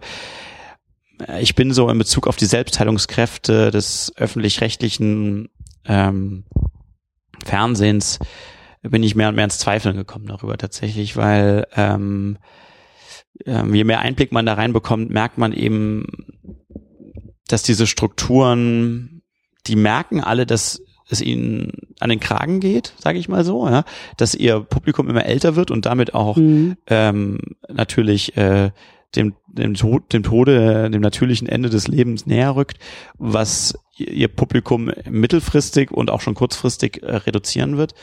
Unsere Generation guckt fast überhaupt kein Fernsehen, vor allem kein öffentlich-rechtliches Fernsehen. Das Ja. hat man sich leider über 20 Jahre lang auch Das hat man uns mühs abtrainiert. mühsam äh, hat man uns das auch ausgeredet, äh, dass das Ja. äh, und äh, das ist auch nicht so einfach dahin wieder zurückzukommen. Aber ähm, das Problem ist so, dass ich wahrnehme, dass diese Angst sehr virulent ist, in die Bedeutungslosigkeit zu rücken und dass die gleichzeitig wieder lähmt. Und das ist der absurde Punkt daran. Ne? Es, ist, es gibt weniger, ich, ich spüre es zumindest im Moment nicht. Ich hoffe auch nach wie vor, ich kenne ja auch noch nicht so viele Protagonisten in diesem Bereich. Ich hoffe nach wie vor auf die Partner zu treffen, die da vielleicht auch unsere ihr geäußerte Meinung ein Stück weit mehr teilen. Ähm, aber das, äh, das, das, eine, das, das wird in den öffentlich-rechtlichen sehr wohl wahrgenommen, dass diese Debatte geführt wird und auch die Gebührenboykotte, die zum Beispiel in den letzten Jahren passiert sind, die haben dieses Haus wirklich erschüttern lassen da. Aber die Angst, die dort gekommen ist, ist natürlich eine, in der Bedeutungslosigkeit zu verschwinden und damit auch ihren Gebührenanspruch nicht mehr äh, durchsetzen zu können. Und ähm, Mhm. ich bin weit davon entfernt, die öffentlich-rechtlichen Gebührenansprüche in Frage zu stellen. Ich finde, das ist eine der wichtigsten Sachen, die wir haben, weil nämlich neben dem äh, fiktionalen Film, die vor allem auch für den journalistischen akkuraten und glaubwürdige Berichterstattung nötig sind. Das sehen wir ja gerade in den Entwicklungen, die zum Beispiel in den USA und sonst wo Ja. passieren, ja. Dass äh, wir einen unabhängigen äh, Partner brauchen, der nicht davon abhängig ist, irgendwelche Werbung zu schalten oder sonstiges. Ähm, und also die Kritik richtet sich hier wirklich explizit nur an den fiktionalen Teil dieser, dieser Sender. Ähm, aber äh, dass diese Angst natürlich in der Bedeutungslosigkeit zu verschwinden im Moment damit gekontert wird, die Quoten zu versuchen zu pushen und die Quoten werden dadurch gepusht, dass man das, was man hat, weiter ausbaut und das Publikum eben nicht verkratzen will, das im Moment noch guckt. Das ist ein bisschen wie in der katholischen Kirche bei uns, hat man den Eindruck. So, das ist ja so ähnliches Problem, dass man äh, hier hat. Und ähm, das ist allerdings anders als bei der Kirche, ist, glaube ich, Angst bei kreativen Fragen immer ein schlechter Berater. Und zwar einer der schlechtesten, den man haben kann. Und das ist äh, in dieser Zwickmühle steckt man. generell ein schlechter Berater in allen Lebenslagen, würde ich sagen. Ja, wenn man vielleicht äh, Versicherungsmakler ist, dann hilft es vielleicht noch. Aber in kreativen Fragen ist mit Sicherheit nicht nicht äh, kein kein guter äh, Zeitvertreib, sich mit Absolut. Angst zu umgeben. Und ähm, ja, in der Situation sind wir im Moment und äh, ich würde mir nichts mehr wünschen, als dass sich das ändert, weil man spürt einfach auch diesen amerikanischen Formaten äh, an. Ich finde, man spürt es denen an, ja, wenn man sich diese Serien oder auch viele der Filme anguckt, die dort entstehen, dass da von A bis Z jeder einzelne und damit ist auch explizit sind die Leute gemeint, die auch an den Geldhänden sitzen, einfach das von A bis Z konsequent durchziehen wollen und die haben Lust daran, das zu machen. Und das spürt man den Sachen an. Die sind mit einer Spielfreude, mit einer, mit einem Elan irgendwie gemacht, dass man einfach nur staunen kann, so. Und Mhm. diese Sachen, diese Lust kommt nicht durch Angst, Mhm. sondern durch Überzeugung oder ich weiß nicht genau. Ja. Wir, wir könnten uns noch weiter in diese Diskussion äh, äh, hineinstürzen. Das ist ja nicht mal so Diskussion. ja Naja, wir sind uns ziemlich einig, das stimmt schon. Aber so auch äh, das, das Thema, also wir können die Tür noch weiter aufmachen, auch in Sachen Filmkultur. Was für eine Filmkultur, was für eine, eine, eine Rezipientenkultur, Wertschätzung haben wir eigentlich in Deutschland. Ich will die Tür aber eher wieder zumachen Mhm. und den Bogen zurück zum Film schlagen. Denn ein ganz, ganz wichtiger Aspekt ähm, für mich bei diesem Film, ich habe es vorhin auch schon angedeutet, für mich ist das ein wahnsinnig schöner Berlin-Film, ohne in Berlin gedreht zu sein. Da bin ich euch auch ganz persönlich sehr, sehr dankbar drüber, ähm, weil ihr euch dazu entschieden habt, über das, was ich jetzt mal Berlin-Film nenne, über dieses äh, irgendwie träumen, scheitern, erwachsen werden, das Leben um die 30 und äh, in der Regel gibt's dann irgendwie drei Szenen am Fernsehturm und zwei am Brandenburger Tor und äh, das fängt so diese, diese Lebensphase oftmals ein und diesen Spirit. Aber ihr habt das Ganze eben an die Nordsee verlegt. Ihr habt euch für dieses, ihr habt euch für das Wattenmeer entschieden, ihr habt euch für, für ähm, den Deich entschieden und wie gesagt, so meine Heimat da damit äh, äh, eingefangen. Äh, meine Großeltern kommen eben lustigerweise vom Pelvorm. Meine, meine, äh, mein Kindheitsurlaub äh, habe ich auch an jenem Wasserleuchtturm. Kennst du den Strand dann da und den Leuchtturm kennst du? Oder? Den Leuchtturm kenne ich. Ja. Ich war da selber schon zum Wattwandern als Steppke mit Oma und, und Mutti. Also das ist wirklich ähm, auf dieser persönlichen Ebene bin ich euch dann natürlich sehr, sehr dankbar. Ja. Aber so grundsätzlich zu sagen, Mensch, ähm, und da sind wir auch schon wieder beim Thema irgendwie deutscher Film. Ähm, was haben wir denn hier in Deutschland eigentlich? Was für Bilder können wir auch hier zeigen? Was für, was für Ge- die Geschichte würde ich sagen, so vom, vom Kern her, ja, dieses ähm, Anlaufen gegen Wände, sich beweisen wollen und irgendwie diesen, diesen Spirit als Generation einzufangen, den hättest du auch irgendwie, den hättest du überall eigentlich machen können, den hättest du überall zeigen können. Aber eben ganz bewusst an einen Ort zu gehen, das Ganze an einen Ort zu verlagern, den zumindest ich so noch nicht im Kino gesehen habe. Da bin ich euch sehr dankbar drüber. Also auch mal zu gucken, ja, platt gesagt, welche, welche, Orte haben wir eigentlich hier in Deutschland, die cineastisch sind, sein können und dort lohnt es sich zu erzählen. Ja. Also, ja, das ist ja, das sehe ich auch so, das sieht man ja auch am Film. Ähm, es wird ja auch oft gesagt, so, ja, wir können in Deutschland nicht so Filme machen wie in Hollywood. Wir haben nicht das Geld und wir haben nicht diese Krassheit des Landes. Und also das vielleicht genau, schon. das stimmt. Aber das ist äh, eine ganz schlechte Ausrede, finde ich, damit zu argumentieren, dass man deswegen äh, die ganze Zeit nur sich um den Fernsehturm drehen darf weil Deutschland ist halt anders so, ne? Und äh, unter anderem mit dem Geld muss man auch sagen, in Deutschland wird, werden Filme auch ganz anders gedreht. Also Filme kosten bei uns auch viel weniger, weil in Amerika Filme anders produziert werden und ja. ähm, das ganze Produktionssystem ist da ein anderes. Deswegen ähm, war das für mich auch immer ein Ziel bei diesem Film, auch zu zeigen, so, also das ist im besten Filme, äh, im besten Sinne schon auch ein Film, der ja eben versucht, ähm, die deutsche Filmkultur auch zu fördern und zu fordern auch und, und eben nicht sich irgend, an irgendein amerikanisches Vorbild anzuheften, sondern eben das auch als einen deutschen Film zu machen. Aber eben einen deutschen Film, so wie ich ihn gerne auch mehr sehen würde natürlich. Und ähm, mich als Filmemacher, aber das ist auch dann unterschiedlich, andere Leute haben da andere Interessen. Mich interessiert halt immer so die Metapher mehr. Ja, also wenn ich halt, das sieht man bei dem Film ja auch, ähm, das Erzählen über diese Generation kann man natürlich auch machen, dass da jetzt jemand in Berlin rumtrottet und nicht weiß, was er machen soll und keine Jobs findet und so. Das ist im Grunde genommen das gleiche Thema, das man damit erzählen würde. Die Filme gibt's aber im Übrigen auch schon zuhauf. Ja. Ähm, äh, das interessiert mich jetzt persönlich nicht so, weil ich irgendwie auch mit einer anderen Art von Film, glaube ich, groß geworden bin und ähm, auch im, im Kino immer die Chance sehe, wenn ich diese große Leinwand und diese fetten Boxen an der Seite ja. sehe, dass man das irgendwie auch bespielen muss. So, das ist irgendwie so, wie, als würde man ja, also hätte hätte man irgendwie so am Fußballfeld, würde man irgendwie die, die Tore an die 16 Meter Räume stellen und dann irgendwie nur in der Mitte irgendwie rumkraxeln. Nee, man will ja irgendwie das ganze Spielfeld benutzen und das ist halt für mich auch ein Reiz beim Filmemachen natürlich und deswegen haben wir uns hier eben überlegt und das ist auch die Art und Weise, wie ich versuche weiterzuarbeiten und auch vorher gearbeitet habe, das, das, äh, den thematischen Impuls, den man hat, ähm, zu transformieren in ein Bild, in einer Art und Weise. Und das ist eben für uns in dem und Moment auch eigene Ebbe Bilder zu finden. Ne? Genau. Dafür dann wieder Bilder zu finden ähm, und das ähm, äh, in, in so einer Art und Weise zu verschlüsseln ebenso, ne? weil das eben im Kern eben auch wirklich die Sachen sind, die mich als Kind begeistert haben, äh, die mich bis heute begeistern. Ja, wenn ich mir anschaue, wie zum Beispiel äh, ein großer, bin ein großer Star Trek Fan auch, zum Beispiel wie die in Star Trek äh, im Grunde genommen in einer völlig fremden Welt immer wieder, teilweise auch sehr plump, aber irgendwie auch süß, unsere realweltlichen Probleme dann so verhandeln, die dann irgendwie so transformiert sind in was anderes und damit auch unterhaltsam und konsumierbar bleiben, aber nie vergessen lassen, dass wir auch über was Ernstes gerade reden. So, das ist für mich einfach die schönste Form der, der Unterhaltung. Und deswegen äh, versuchen wir das in dieser Richtung, haben wir das mit dem Film versucht und werden das auch weitertreiben wollen und auch ähm, hoffentlich äh, in Zukunft dann auch so, dass man davon leben kann. Das wäre ja auch noch was Schönes, weil muss man auch sa dazu sagen, so ein Film wie hier ist jetzt ein Studentenfilm. Ja, das halt, viele Leute haben das als ihre studentische Leistung gemacht, aber da hat eben niemand auch nur einen Euro für bekommen, der da mitgemacht hat, weder vor noch hinter der Kamera.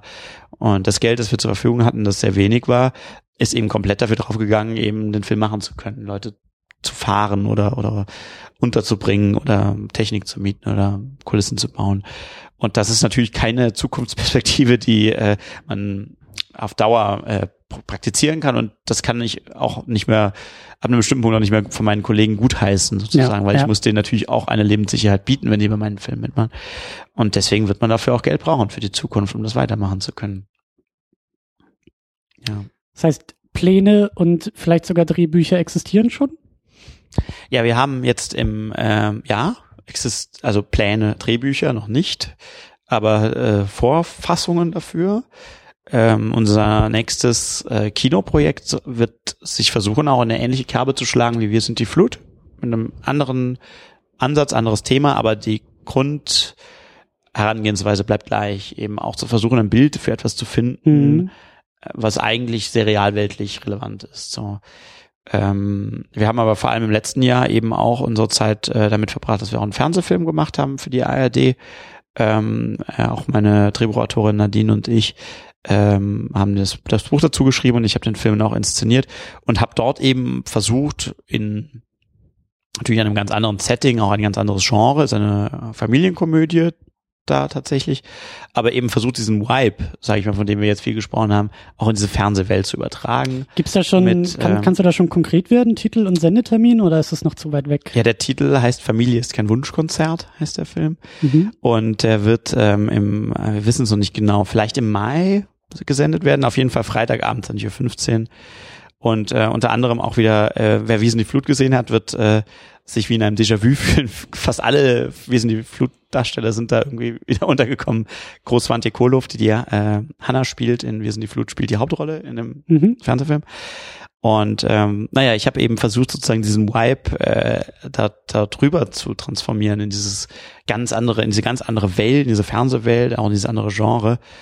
Bin da auch bisweilen auch an viele Grenzen gestoßen, aber es wurde auch viel möglich gemacht tatsächlich. Und ich glaube, man kann sich den Film guten Gewissens wirklich angucken. Da, ich kann da voll dahinter stehen. Ähm, es ist äh, wie gesagt ein ganz anderes Genre, aber ähm, ich glaube, wer gute Filme mag, wird da äh, auf seine Kosten kommen, trotz allem. Und das ist eben das, was ich ja auch eben im Kern fordere. Ich sage ja gar nicht, jeder Film muss ein Science-Fiction-Film sein, aber ich erwarte schon von jedem Filmemacher, dass er aus jedem einzelnen Film versucht, das Beste rauszuholen und sich nicht in der doch teilweise auch recht stark gespürten Trägheit des, ja, es ist ja nur zum Beispiel Fernsehen oder so, äh, der, der hinzugeben, so, ne, sondern das Mhm. ist schon ein Kampf und der muss es auch bleiben, weil wir sind schon auch aufgefordert, unser Publikum ernst zu nehmen und auch mit bestem Wissen und Gewissen das Beste für die rauszuholen aus der Situation, in der wir sind. Naja, und als, als Künstler, wenn man so will, ist so eine kreative Muskelübung ja auch immer eine schöne Sache. Absolut. also wenn ja. du jetzt irgendwie die nächsten drei Filme als Science-Fiction-Film auf den Alpen und als Science-Fiction-Film im Ruhrpott und als Science-Fiction-Film im Schwarzwald gemacht hättest, so, dann äh, hätten wir, glaube ich, auch alle irgendwie geguckt und gefragt. Also, Genau. Man darf sich, Kann- auch, man muss ja auch gucken, dass man sich, dass man sich treu bleibt und neu erfindet gleichzeitig, was auch nicht immer ganz einfach ist. eben, eben. Ja. Tja, sehr schön, sehr schön, ja. Sag auf jeden Fall Bescheid, wenn der Film, wenn der Film läuft, wenn er einen Starttermin Gerne, hat. Ja. Mhm. Ähm, da informieren wir auch gerne weiter. Und äh, zum Film selbst, Wir sind die Flut, der läuft auch immer noch und immer wieder im Kino. Da guckt ihr am besten einfach mal auf der Homepage, wir sind die Flut, zusammengeschrieben.de oder bei Facebook, Facebook äh, facebook.com slash wir sind die Flut, auch zusammengeschrieben. Da gibt's immer mal wieder neue Kinotermine, Mhm. hat Edgar von ja auch schon erzählt. Der Film läuft eigentlich das ganze Jahr durch, mal hier, mal da. Also schaut mal genau rauf und äh, gebt euch das Ding auch echt im Kino. Ja, es lohnt Ding. sich natürlich, weil der Film wirklich sehr visuell arbeitet Ja. und äh, Und das Soundtrack auch. Also Ja. wirklich dieses Anschwellende und dieses Emotionale ist im Soundtrack auch sehr schön genau verankert. Ist, Also auch da, wenn man sich Interstellar zu Hause anguckt, ist der Film auch nur halb so interessant. Insofern gibt Wir sind die Flut gerne im Kino eine Chance. Aber wenn es nicht anders geht, dann auch zu Hause. Hauptsache, ihr guckt ihn euch an, wenn ihr noch nicht gesehen habt. ich wollte gerade sagen, auch da kann man ein Und draus machen. Erst Ja. im Kino, dann zu Hause. Erst Ja. zu Hause, dann im Kino. Denn ihr könnt ihn auch auf DVD kaufen. Werden wir auch verlinken, findet ihr bei Amazon. Und ähm, könnt ihr euch eben dann auch schön Ja. ins Regal stellen. Und äh, 24. Februar übrigens an meinem Geburtstag. Das ist aber, glaub Zufall. Da ein schönes Geschenk auf jeden Da Fall. wird er dann auf DVD auch erscheinen. Ja. Genau. Und Mhm. auch an dieser Stelle, also, ähm, ne, damit kann man auch die, wenn man so will, deutsche Filmlandschaft unterstützen, indem man sich das Ding ins Regal stellt. Also, ja, hat auch ein schönes Cover, sieht auch gut aus im Regal, das muss man auch. Absolut. Und was ich eben sehr gerne hab bei DVDs im Regal, ähm, man kann ihn irgendwie rausziehen, wenn Besuch da ist und anderen Leuten in die Hand drücken und sagen, bringst in zwei Wochen wieder, guckst du dir mal an, lohnt sich. So, Ja. Das kann halt ein Netflix-Stream nicht so gut. Das stimmt. Das, Ne? das ist wahr, ja. Müssen sie nur wieder zurückbringen, die Leute, weil sonst kann man es nur einmal machen. Naja, oder man muss sich die DVD dann nochmal kaufen. Genau, ne? die ich meine, das wichtigen fürs Filme hat man Geschäft. jetzt zweimal. Einmal Ja. zum Verleihen und einmal für Notfälle. Oder auch fünfmal. Man verleiht sie immer nur und kauft sie immer nach. Das ist ja alles gut fürs Geschäft oder so. Genau, ähm, das war ein sehr schönes Gespräch. Vielen Dank, dass du und Danke dass ihr da wart. Auch nochmal an Edgar an dieser Stelle vielen, vielen Dank. Und äh, ja, Wir äh, machen hier mit dem normalen Programm weiter und ich hoffe auch irgendwann wieder mit dir und du bringst uns den nächsten Kinofilm in die Sendung. Ja, versuche ich. Sehr schön. Ja, an mir soll es nicht scheitern. An uns auch nicht. Also wir sind da. Falls du irgendwie äh, Überzeugungsarbeit leisten musst, dann verweist du auf uns und Ja. auf unser Publikum und Ja. äh, wir sind gerne dabei und helfen gerne mit. Und äh, ja, ihr könnt auch gerne, gerne und bitte, bitte äh, weiter diskutieren mit uns und zwar bei uns im Blog äh, secondunit-podcast.de. Das machen wir auch immer sehr gerne, dass wir uns in den Kommentaren noch weiter mit dem Film äh, beschäftigen. Mich interessiert natürlich auch euer Bezug zum Film, eure Deutung des Filmes und ähm, wie ihr vielleicht auch zum Film äh, gekommen seid. Also äh, ja, nehmt die Einladung an. Ihr findet auch weitere Links zu uns, zu Twitter, zu Facebook, zu allen möglichen Dingen, die wir hier auch angesprochen haben. Und äh, so verbleiben wir einfach und ich sage bis zum nächsten Mal. Tschüss. Ciao.